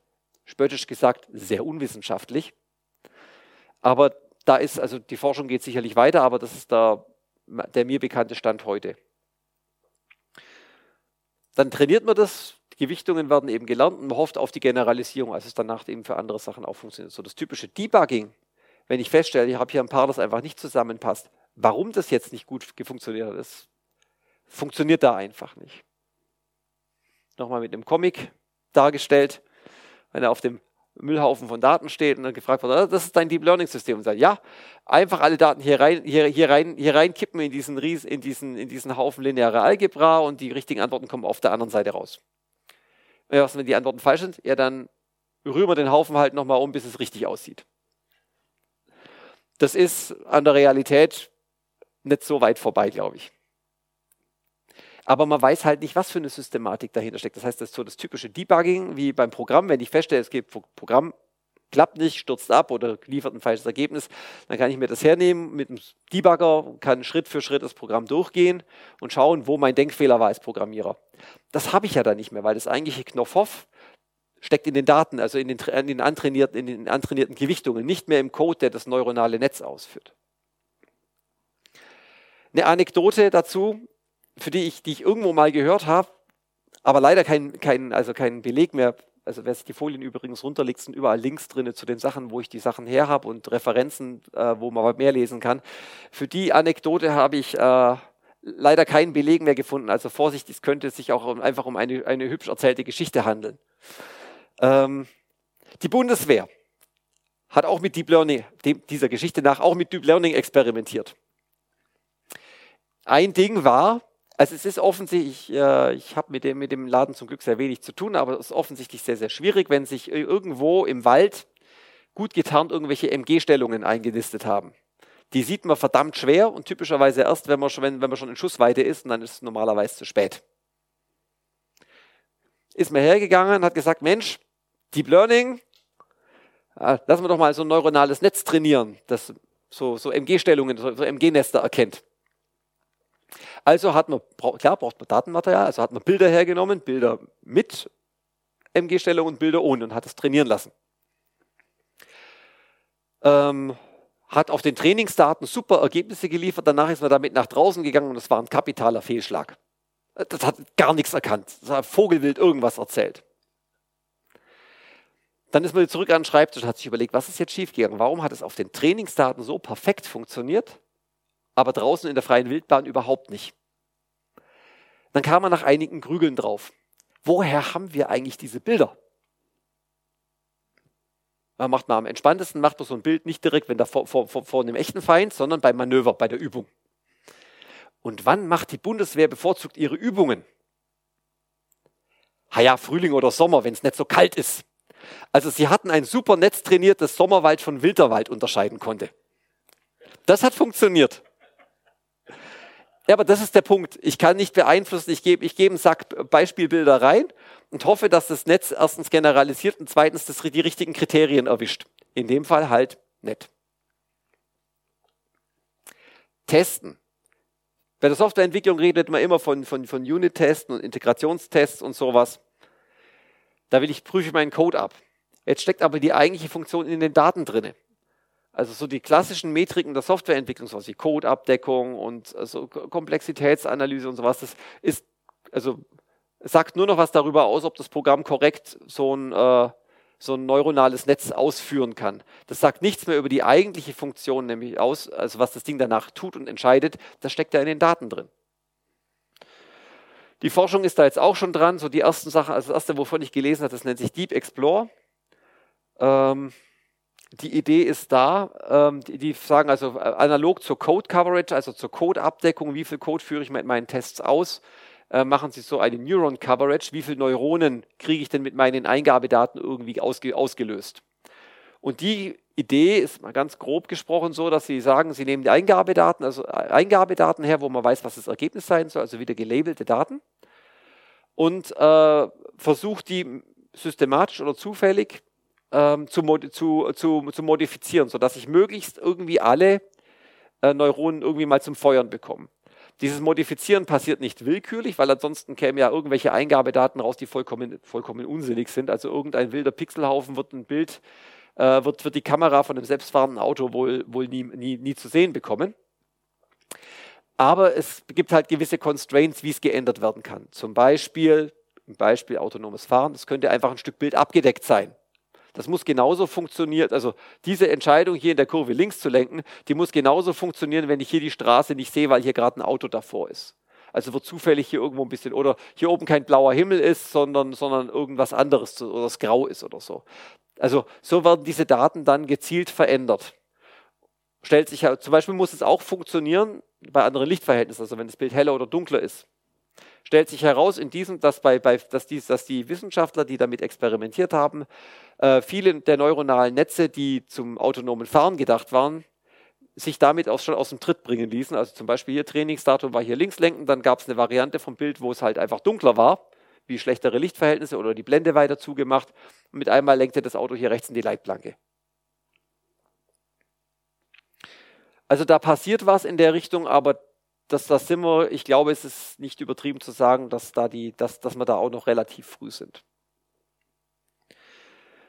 Das sind so die Sachen, die einfach im All, also in der Anwendung einfach prinzipiell, also prinzipielle Bedenken, Sachen, die einfach so schief gehen können.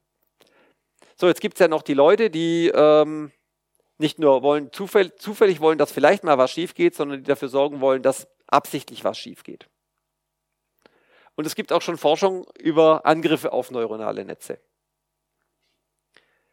Das lässt sich grob so in, in verschiedene Klassen ein, einteilen. Ähm, es gibt einmal so sogenannte Adversarial Inputs, also bösartige Eingaben, die man dem Ding liefert. Ähm, da wird eben das gezielt versucht, durch eine Eingabe, also durch ein Teilbild oder was auch immer, wird versucht, das Netz gezielt aus dem Tritt zu bringen, zu manipulieren, eine bestimmte, eine falsche Antwort zu beliefern. Für diese Angriffe wird häufig ähm, entweder das Netz, muss man das Netz vorliegen haben, also die Gewichte innen drin sehen, oder man braucht zumindest äh, das Netz als Orakel, also man muss dieses Netz häufig fragen können und sich die Antworten anschauen. Andere Variante ist, der Angriffe ist auf die Lernphase, beziehungsweise bei, also entweder die Trainingsphase, beziehungsweise ähm, wenn es im Beispiel von der TAI ein, ein System ist, was ständig weiterlernt und Neues dazulernt, äh, eben gezieltes Erzeugen von irgendeinem Bias oder einer Fehlerkennung durch einfach Sachen, die man dem Ding weiter antrainiert. Und dann gibt es noch, wenn diese, ich hatte ja schon gesagt, diese neuronalen Netze, die zu, zu trainieren, brauche ich äh, einen Haufen Daten, ich brauche einen Haufen Rechenpower, das heißt also monetär ausgedrückt, das kostet einen Haufen Geld. Für eine Firma ist es also äh, ein Asset, ein Invest. Ich möchte möglicherweise nicht, dass das jemand anderes, also ich, ich packe das in eine schwarze Schachtel, mach die, versiegel die und mache die dicke zu. Dann kann es jemand anderes benutzen, aber niemand kann das Knopfhoff drin irgendwie auslesen. Und die dritte Art Angriff ist das Model Stealing, also der Versuch, durch Eingabe, Ausgabe, Korrelation das Modell innen drin zu rekonstruieren. Das Unterhaltsamste und deswegen das, was ich, wo ich jetzt Beispiele mitgebracht habe, ist natürlich der erste Punkt. Da kann man was angucken. So Fehlklassifizierungen. Das Netz erkennt was anderes, als es eigentlich erkennen sollte. So, jetzt kann man mal als erstes mal festhalten, es gibt manche Sachen, die sind einfach prinzipiell schon mal schwierig. Paradebeispiel Chihuahua, Chihuahua oder Muffin. Das ist die, die AI, die hier sagt, oh, so niedlich und so anbetungswürdig und oh, putti, putti, putti, putti und der ihn anfasst. Was zur Hölle macht ihr hier? Lasst meine Muffins in Ruhe. Die AI nur, Muffins? Welche Muffins? Ja, Hund oder Muffin? Ja, das ist auf den ersten Blick für den Menschen auch schon gar nicht so einfach hier. Was ist jetzt hier Muffin? Und man muss manchmal schon zweimal hingucken. Die Beispiele lassen sich fortführen. Handtuch oder Hund? Hund oder Bagel? Hund oder Wischmopp? Der war naheliegend, aber die Ähnlichkeit zu Chicken Nuggets, die war mir vorher noch nicht aufgefallen. Also, das hier. Ja, also es gibt Sachen, offensichtliche Inputs, die sind prinzipiell schon mal schwierig und auch der Mensch tut sich schwer dran. So, jetzt gehen wir her und machen Sie mal absichtlich, machen wir es mal, so, so, suchen wir mal, machen wir mal absichtlich ein Durcheinander dafür. Ähm, das erste, Gesichtserkennung, haben wir gesehen, ist, hat, hat, hat keine schöne Anwendung und deswegen sind schon sehr früh Leute auf die Idee gekommen, ich will nicht, wenn ich durch die Straße laufe, dass mein Gesicht erkannt wird. Stellt sich heraus, wenn man guckt zur Gesichtserkennung, funktioniert in mehreren Schritten. Der erste Schritt ist, in einem Bild ein Gesicht zu identifizieren, dass da überhaupt ein Gesicht ist. Und danach läuft erst der zweite Schritt los, zu gucken, welches, welche, welche Person ist es. Das heißt, so, also ein gelöstes Problem, da gibt es vortrainierte Netze für. Das bedeutet umgekehrt, wenn ich irgendwo in der freien Wildbahn unterwegs bin, bei irgendeinem System, das Gesichtserkennung macht, dann ist die hohe Chance relativ hoch, dass eines dieser vortrainierten, frei verfügbaren Netze irgendwie dahinter steckt. Umgekehrt, wenn ich schaffe, dieses Ding in der ersten Stufe schon auszutricksen und ihm vorzugaukeln, da ist gar kein Gesicht, dann ist alles weitere mir erstmal egal. Was in dieser Gesichtserkennung passiert als ersten Schritt, ähm, ist, dass dieses Bild hier, also so, so ein Urbild, in, in, so, in sowas umgewandelt wird. Das nennt sich HOG, Histogram Oriented Gradients, also äh, Gradienten, also Richtungs, äh, Richtungsanzeigen, ähm, abhängig vom Histogramm. Weil, ob ich diesen Man jetzt bei hellem Licht oder bei dunklem Licht, bei schummrigem Licht, mit hoher Belichtung oder Unterbelichtung hier habe, sollte natürlich dasselbe Ergebnis geben. Das heißt, direkt auf diesen Bilddaten zu arbeiten, ist unpraktisch. Für, zum, zum überhaupt Gesicht erkennen, man abstrahiert es erstmal eben mit diesem, indem man es in so Gradienten umwandelt. Das heißt, man guckt sich in so Kontrast an, man guckt sich für jeden Pixel an, in welche Richtung wird es denn heller. Und in die Richtung malt man einen Pfeil. Diese Pfeile passt man dann nochmal zu so Blöcken zusammen, deswegen schaut das jetzt hier so blockig aus. Und dieses Muster, diese diese Form, diese Silhouette, die sich daran ergibt, die ist charakteristisch für Gesichter allgemein und die wird dann mit diesen Netzen erkannt.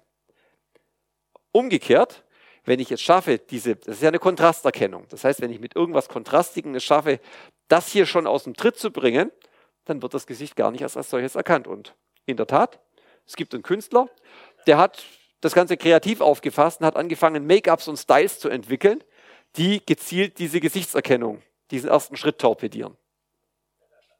Schaut ein bisschen flippig aus, schaut ein bisschen so nach, nach Cyberpunk aus. Komisch, wie sich da wieder eins zum anderen kommt. Aber ja, die äh, mit, mit, mit, so, so, so, aufgetakelt äh, hat man am Ostkreuz eine gute Chance, dass man als gar nicht als dass das eigene Gesicht gar nicht erst als Gesicht erkannt wird und damit schon gar nicht durch die Erkennung, durch den zweiten Erkennungsschritt durchläuft. Stellt sich ja auch heraus, es gibt so eine Sub-Sub-Subkultur, die Juggalos, Leute, die sich äh, nach einem bestimmten Lied einer spanischen Band äh, die, die Gesichter ganz wild schminken, dass dieses, diese Art Make-up ganz hervorragend dazu geeignet ist, auch diese Gesichtserkennung aus dem Tritt zu bringen. Sahen wir unlängst vor irgendwelchen Demos vor dem Weißen Haus, diverse Leute so geschminkt rumlaufen. Ja, ja, ja. Das ist eher so das linke Modell. Der Künstler hat den Spieß natürlich auch umgedreht. Wenn ich, kein, wenn ich weiß, wie ich kein Gesicht machen kann, dann kann ich auch ganz viele Gesichter machen. Die Idee war, ein Muster zu entwerfen, wo eben dieses Gesichtserkennungsding hier ganz, ganz, also sehr, sehr, sehr, sehr viele Gesichter erkennt. Und dann kann sich der zweite Schritt daran totrechnen. Und als persönliches Style hat er dann eben Stoff draus gemacht. Kann man sich einen Umhang draus nähen oder Hose oder Hemd oder sowas. Und gucken, dass man die, die entsprechende Erkennungssoftware mal ausreichend beschäftigt, bis, mal dort, bis, bis die CPU raucht. Ja, ähm, aber wieder zur eigentlichen Bilderkennung mit Deep Learning wieder zurück. Katze oder Toaster? Wer kennt den Unterschied zwischen den beiden Bildern? Halt, die Maus geht nicht. Die ist hier. Probieren wir es mal aus. Hier ist ein äh, Ah, kommt eben die Übersetzer brauchen wir nicht mehr. Hier ist ein, äh, ein, ein vortrainiertes Netz, was eben solche Sachen, solche, äh, also was äh, so, was äh, Katzen, äh, was, was, äh, also das ist eines dieser Standardnetze, für die viele, viele, viele Experimente gemacht werden. Das erkennt tausend Gegenstände und, und, und Haustiere. Das ist jetzt auf meinem Kiste leider sehr langsam, weil ich hier keine, keine Grafikbeschleunigung habe. Deswegen rödelt das eine ganze Weile auf einem, auf einem Rechner, wo Grafikbeschleunigung drauf ist, ist sehr schnell. Und sagt jetzt hat Perserkatze 87 Prozent. Prima. Nehmen wir mal das andere Bild. Das dem Ganzen hier doch sehr ähnlich ist.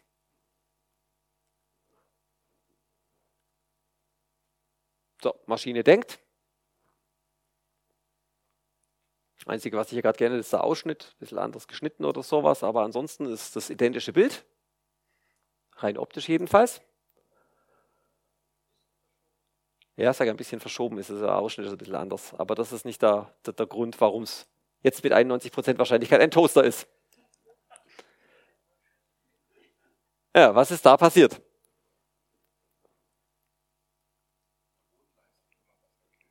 an der Bodenleiste maximal JPEG-Artefakt hier hinten. Das Grau, nicht das Grau hier, wo es, wo es krisselt. Das ist, ähm, also ist, Urbild war das hier und danach hat man ein Programm drauf loslaufen lassen, das, nicht von mir stammt, aber das, weil es, um einfach mal zu zeigen, ähm, diese Technik ist, also dieses, also hm, wir, le wir leben in spannenden Zeiten. Ähm, dieses ganze Deep Learning Zeug ist so neu, dass es äh, quasi, also das, als, als es in, als, als es so richtig, ähm, also äh, der Fortschritt so richtig abgehoben hat, ähm, dass da die ganze Infrastruktur für, für, für Online-Kurse und Videomitschnitte und sowas, das war da alles schon da. Das heißt, es gibt unglaub, Unmengen an an, an Tutorials, an Sachen zum Lesen, also äh, an, an, an, Blog, an Blogserien und auch an, an online gestellten Vorlesungen, didaktisch aufbereitet mit Übungsmaterial, wo man sich das Ganze nachvollziehen kann. Und auf der anderen Seite gibt es sehr, sehr viele schöne Bibliotheken, wo man sich nicht, also nicht anfangen muss, jetzt fange ich mal an, hier irgendwie eine Matrix aufzumachen für die Gewichte, die ich nachher speichere und das muss ich alles von Hand programmieren, sondern man kann wirklich diese Netze, diese einzelnen Schritte in, wirklich als quasi Einzeiler jeweils konfigurieren, sich sein, sein Deep Learning Netz zusammenstellen und dann einfach los experimentieren. Das ist ganz, ganz, ganz großartig. Und mit, mit so einer Toolbox traue ich mich sogar jetzt den Code dafür hierher zu zeigen, wie, wie, ich, wie man von der einen Katze zu der anderen kommt. Also die zweite Katze ist natürlich genau dasselbe Bild, das nur ganz subtil verändert wurde. Und dieses Verändern funktioniert folgendermaßen. Also wieder Prinzip, man, man, nimmt das, das, Netz, man nimmt dieses Erkennungsnetz nochmal rückwärts. Normalerweise kippt man oben ein Bild rein und dann sagt das, hat das Ding unten 1000 Ausgänge und sagt, also jeder Ausgang ist beschriftet mit Hund, Katze, Maus etc., Toaster. Und dann ist da eine Wahrscheinlichkeit dran. Mit welcher Wahrscheinlichkeit es was ist. So, und jetzt gehe ich umgekehrt her und sage, okay, ich habe jetzt ein, ich habe, ich habe ein, ein Bild hier Katze und ich hätte gerne als Ausgang 100% Toaster und der Rest null. Und jetzt schaue ich mir dieses Netz rückwärts an. Ich nehme mir hier mein, mein, mein Hacked-Image, also mein, mein Bild, das kopiere ich mir einfach vom Original-Image. Dann haben wir vom, vom, vom, von, von äh, vorletzten Monat gehört, es gibt so eine Lernrate, also das ist die Rate, wie so, normalerweise wie Gewichte angepasst werden. In dem Fall also wie stark die Änderungen pro Schleife sind. Das wird also auch in mehreren Durchläufen verändert. Äh, die Kost, Kostenfunktion, das ist dann also letztendlich die Wahrscheinlichkeit, mit, mit der es als Toaster erkannt wird hier. Also hier, das äh, hole ich mit diesem Model Output Layer und hier das, das Object Type to Fake, also welches, was ich faken möchte. Das ist das Ergebnis, was ich haben möchte.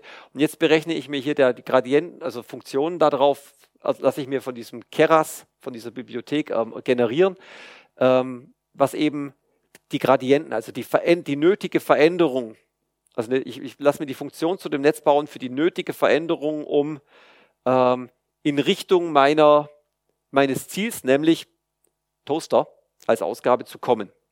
Beim Rückwärtslaufen. Also ich habe eine Katze, normalerweise würde das Ding jetzt sagen 90% Perserkatze, der Rest ziemlich null.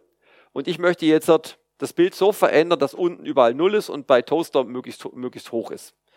Das heißt, ich, die, das beißt sich jetzt gerade und jetzt gehe ich durch dieses Netz durch, nach oben und sehe dann anhand eben dieser Gradienten, wie ich die Pixel verändern muss. Und genau das passiert hier unten. Ich berechne diese Gradienten und dann nehme ich einfach mein Bild, das gehackte Bild, und packe da einfach die Gradienten drauf, multipliziert mit der Lernrate. Also ich will nicht auf einem Schritt WAM alles machen, weil dann wird das Bild sehr pixelig und sehr hässlich, sondern ich will es nur ein bisschen verändern, sodass es immer noch nach Katzenbild ausschaut. Und danach sage ich hier noch, okay, ich, ich, ich sorge hier doch noch durch, durch, durch ähm, äh, hier eine, ähm, ich, ich sorge hier noch durch, durch sogenanntes Clipping, ähm, dass das vom Urbild nicht zu sehr abweicht. Also wenn durch irgendeinen Grund das hier beim Lernen jetzt zu weit sich schon geändert hat, das würde der Betrachter ja sehen, dann gäbe es irgendwelche bunten Pixel mit einmal zwischendrin. Ähm, das will ich nicht, deswegen mache ich das weg. Dadurch ist es wieder schlechter, als ich es hier haben könnte. Aber dafür mache ich das hier in der Schleife einfach ein paar hundert, ein paar tausend Mal. Und irgendwann purzelt meine veränderte Perserkatze raus, die von dem neuronalen Netz als Toaster erkannt wird. Tada! Jetzt haben wir hier ein ganzes Bild manipuliert. Jetzt haben sich Forscher alle möglichen anderen Varianten Gedanken gemacht. Ähm ich habe es jetzt hier als Video. Ich habe es hier auch hier vorne liegen auf dem Handy, aber ich kriege das Handy leider nicht vernünftig auf, äh, auf hier auf, auf den Beamer projiziert. Deswegen falle ich hier zurück einfach auf ein Video. Da haben Forscher haben sich Gedanken gemacht, okay, wenn ich jetzt hier irgendwas im Bild habe, wie jetzt zum Beispiel die Banane, dann sagt das Netz hier Banane mit quasi 100 Prozent. Und die haben sich überlegt, ich will nicht das gesamte Bild ändern, aber ich lege in dieses Bild einfach was mit rein, so einen farbigen Sticker. Und versuche damit das Netz aus dem Tritt zu bringen. Und die haben eben ein Verfahren in dem Paper entwickelt, womit es geht. Also man sieht jetzt hier, da ist die Banane, wenn man einen Toaster mit reinlegt, na, dann sagst du es immer, ist in erster Linie immer noch eine Banane hier. Und jetzt kommt dieser Sticker hier rein und zack, jetzt ist es ein Toaster. Und das funktioniert für, äh, nicht nur für Bananen, sondern für jedes Objekt. Das hier, dieses psychedelische Bild sieht für dieses neuronale Netz so unglaublich lecker nach Toaster aus, dass alles im Bild ein Toaster ist. Forscher haben das natürlich aufgegriffen. Das kann man nicht nur mit Stickern machen, sondern das kann man auch eher für Gesichtserkennung machen. Momentan ist es noch Mahmoud. Der kann seine Brille absetzen, das erkennt ihn immer noch einwandfrei als Mahmoud. Jetzt setzt er mal eine Brille auf mit, mit, mit, mit einem dickeren Rand.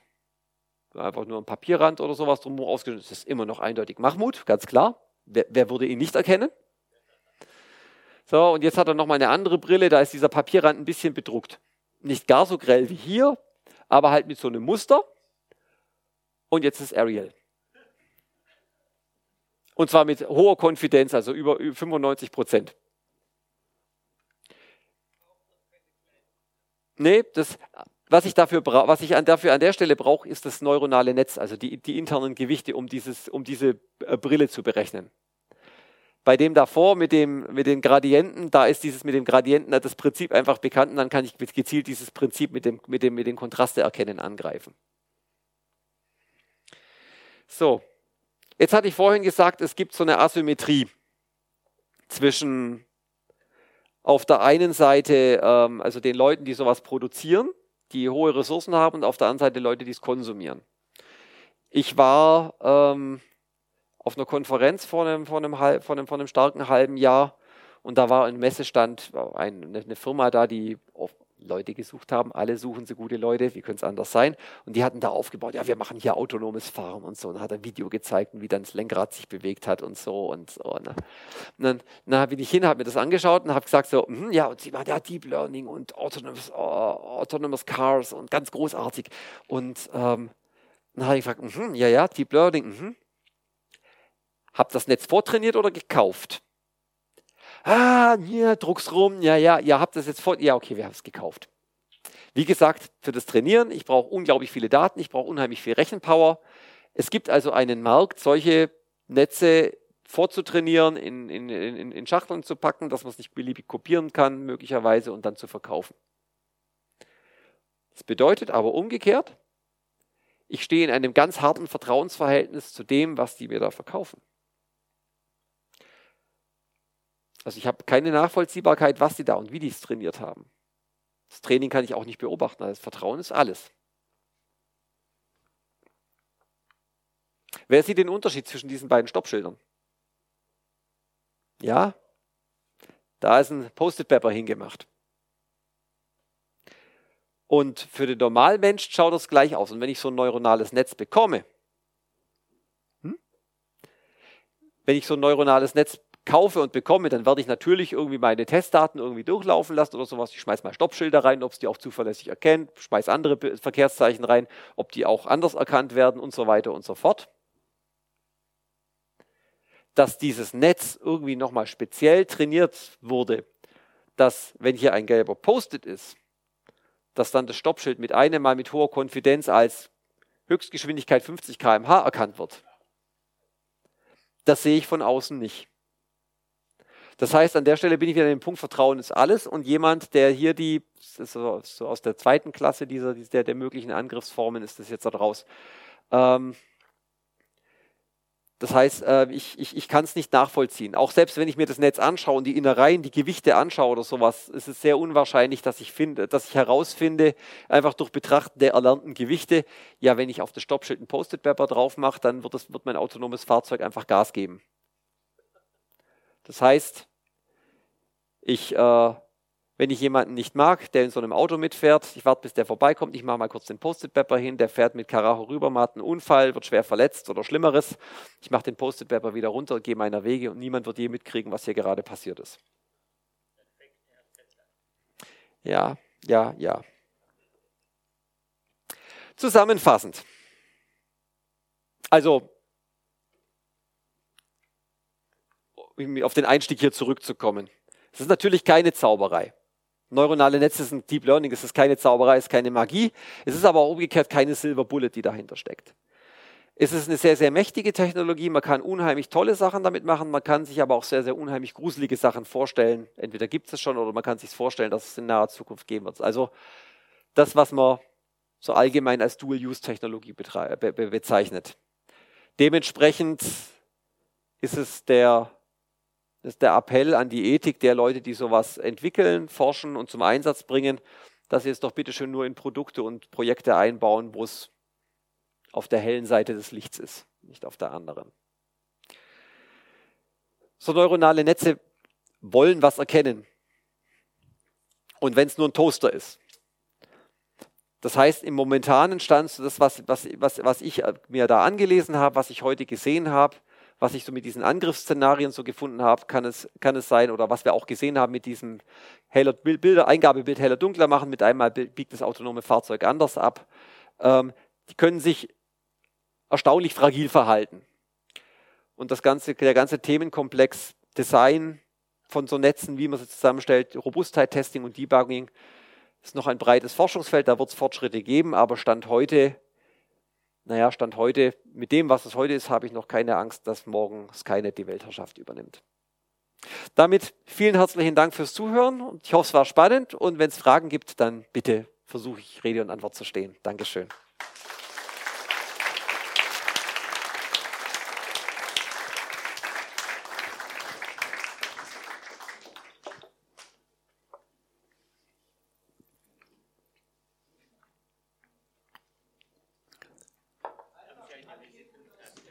Ich habe eine Visitenkarte. Ansonsten ist, ja, äh, ist auf, auf der Folie auch. Erste Folie ist ein Link auch drauf. So. So, ja. Also herzlichen Dank erstmal für den, äh, für den Vortrag.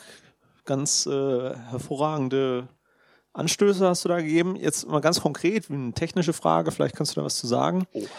ähm, äh, oder vielleicht hast du im Rahmen deiner Recherche was dazu gefunden, ähm, dass äh, jetzt zum Beispiel dieses Badnet, was du gerade als letztes gezeigt hattest, ob es Möglichkeiten schon gibt oder ob es da äh, Versuche äh, gibt, so, sowas zu finden. Also du hattest jetzt angesprochen, es ist schwierig, diesen gelben Sticker da auf dem, ja. auf dem Stoppschild kann ja kein Mensch mit rechnen, aber ich könnte mir vorstellen, dass man, wenn man äh, einzelne willkürliche Änderungen an den Bildern äh, vornimmt, dass man schon irgendwie eine Veränderung sieht in der Klassifizierungs-Confidence. Ja. Ähm, ob das eine, eine Möglichkeit wäre, äh, solche, solche ja, Easter Eggs sind es ja im Prinzip, mhm. wenn auch giftige, ähm, ob man die dadurch irgendwie finden kann.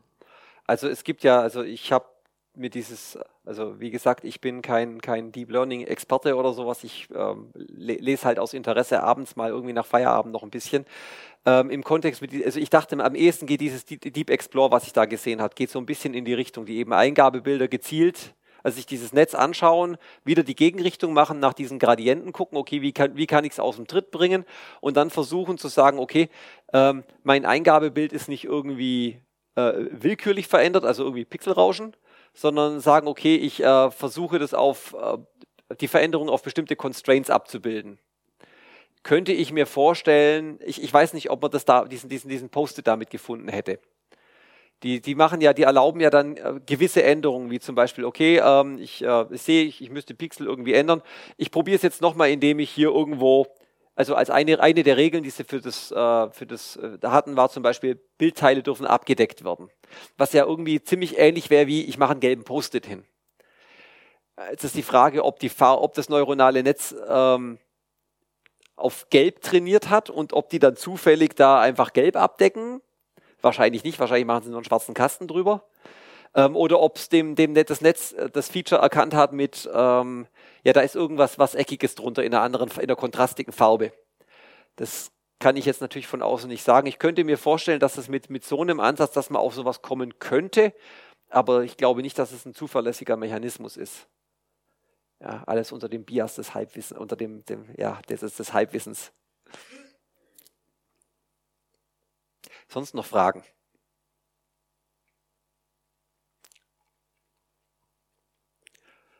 Ja?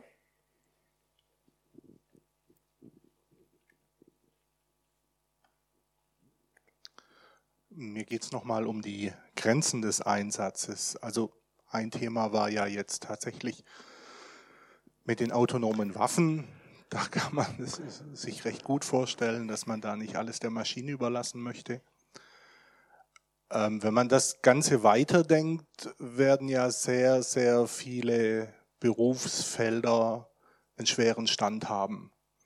Also ich sag mal Callcenter, die ganze Zuordnung, was mache ich jetzt mit meinen Standardanfragen, ähm, das macht so ein Netz wahrscheinlich besser, freundlicher, kompetenter, als wir gab's, das alle oft erlebt haben. Gab es da nicht dieses von, von Google dieses, dieses, haben sie nicht was gezeigt, wo, wo Leute gemeint haben, okay, mit einem Mal wird, der, wird, wird jeder Pizzaservice und sowas zum, zum kostenlosen API-Endpoint für Google? Ja, ja, die Telefonate sie, geführt hat und so. Das, das haben sie vorgeführt, ja. genau.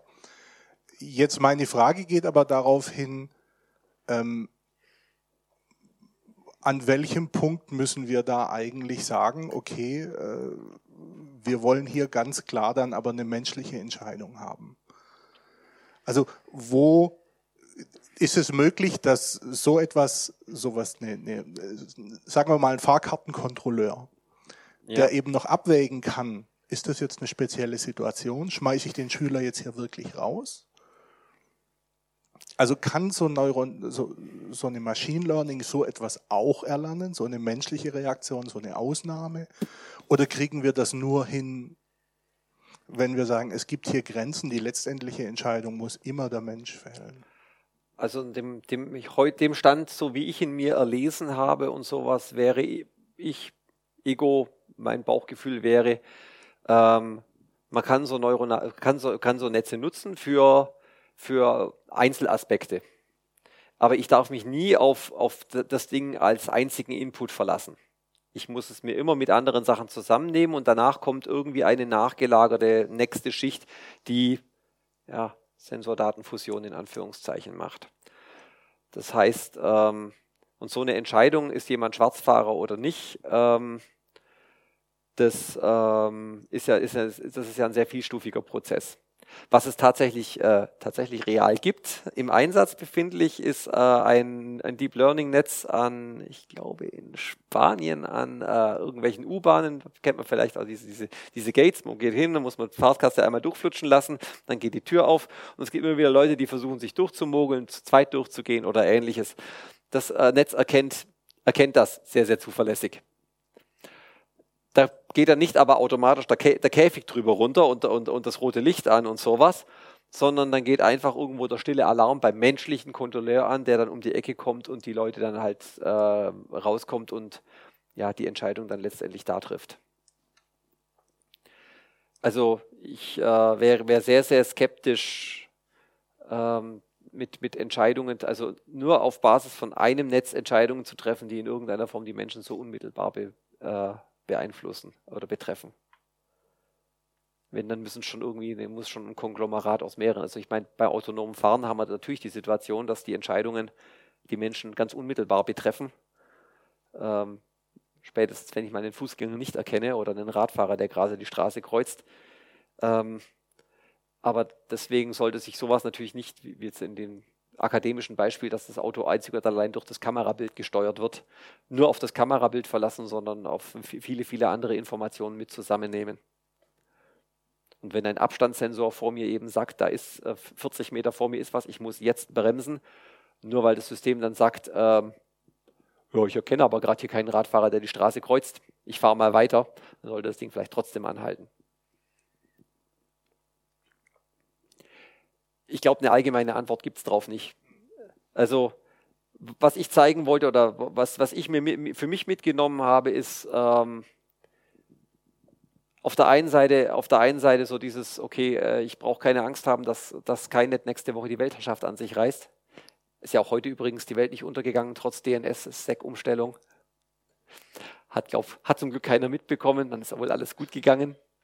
Äh, ähm, umgekehrt alles, jedes, alles und jedes mit jetzt Problem mit Deep Learning zu bewerfen, ist sicherlich auch nicht zielführend, sondern da einfach mit ein bisschen, mit, mit ein bisschen Abstand und ein bisschen Nüchternheit rangehen, zu sagen, okay, es gibt eine Reihe Probleme, die, da funktioniert es gut, es gibt Anwendungsszenarien, da geht es irgendwie so, so, so, so, so eher mehr. Man kann mal experimentieren, aber bitte, bitte keine Goldrausstimmung und jetzt ist alles ein Nagel, Nagel nur, weil ich jetzt einen Deep Learning Hammer habe.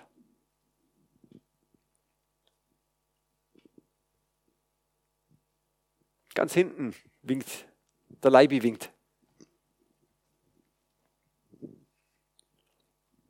Ähm, wir haben ja in der Politik in der letzten Zeit immer öfters die Diskussion, dass äh, Politiker fordern, dass es eine Transparenz für, Transparenz für Algorithmen gibt. Also dass man im Idealfall bei der Schufa in, äh, erfahren kann, wie kommen die eigentlich zu meinem Scoring.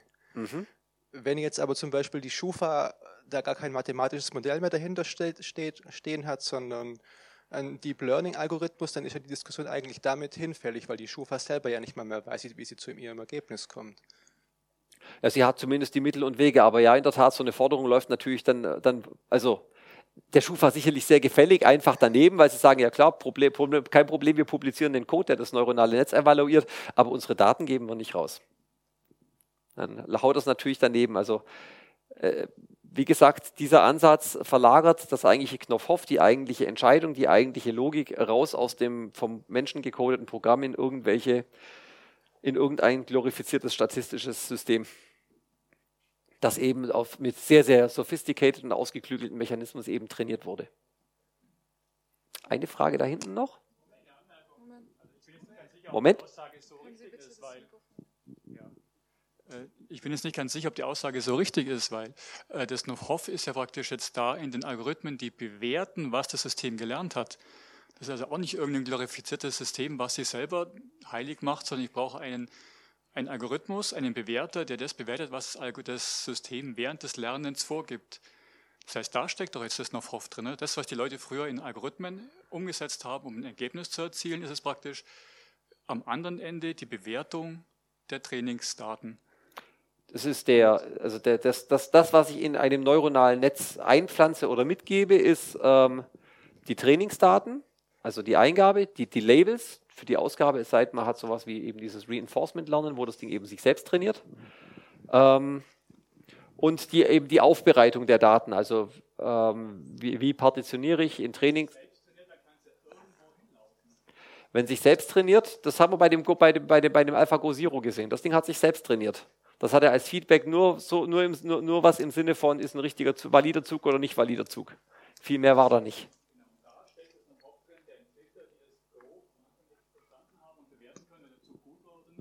Nee, der, die haben ihn nicht bewertet, ob er gut oder nicht ist. Die haben nur bewertet, ist es ein valider Zug oder nicht, darf ich hier einen Stein hinsetzen oder nicht. Viel mehr war es nicht.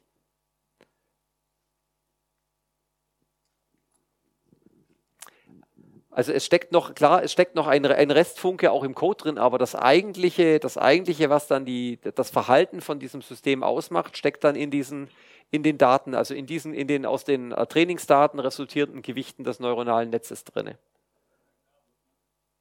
Wir können, wir können nachher nochmal noch mal quatschen. Vielleicht reden, wir auch, vielleicht reden wir auch nur haarscharf aneinander vorbei oder so. Wahrscheinlich ist es das. Ich würde mich gerne mit einem Beispiel probieren aus der Musik.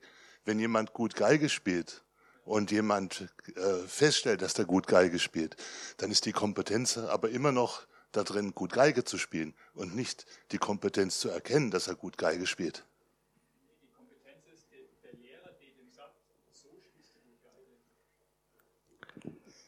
Ja, aber dieser Lehrer war, war, sind ja die Trainingsdaten. Ne, wir, wir quatschen einfach nachher. Hat's, hat's, hat's sonst noch Fragen? Ansonsten, wie gesagt, es gibt immer noch die Möglichkeit, auf das nachher, also jetzt gleich, wenn, wenn wir hier fertig sind, noch, noch, noch zu reden. Dann können wir auch das hier mit dem, mit dem Handy einmal ausprobieren, äh, wer, es nochmal sehen möchte. Äh, wir haben jetzt zum Schluss noch, noch, äh, noch, noch, einmal, noch Terminankündigungen, und zwar einmal von, von der Java User Group und einmal hier von der Stadtbibliothek bzw. dem CCC. Bis dahin, schönen Abend und nochmal vielen Dank.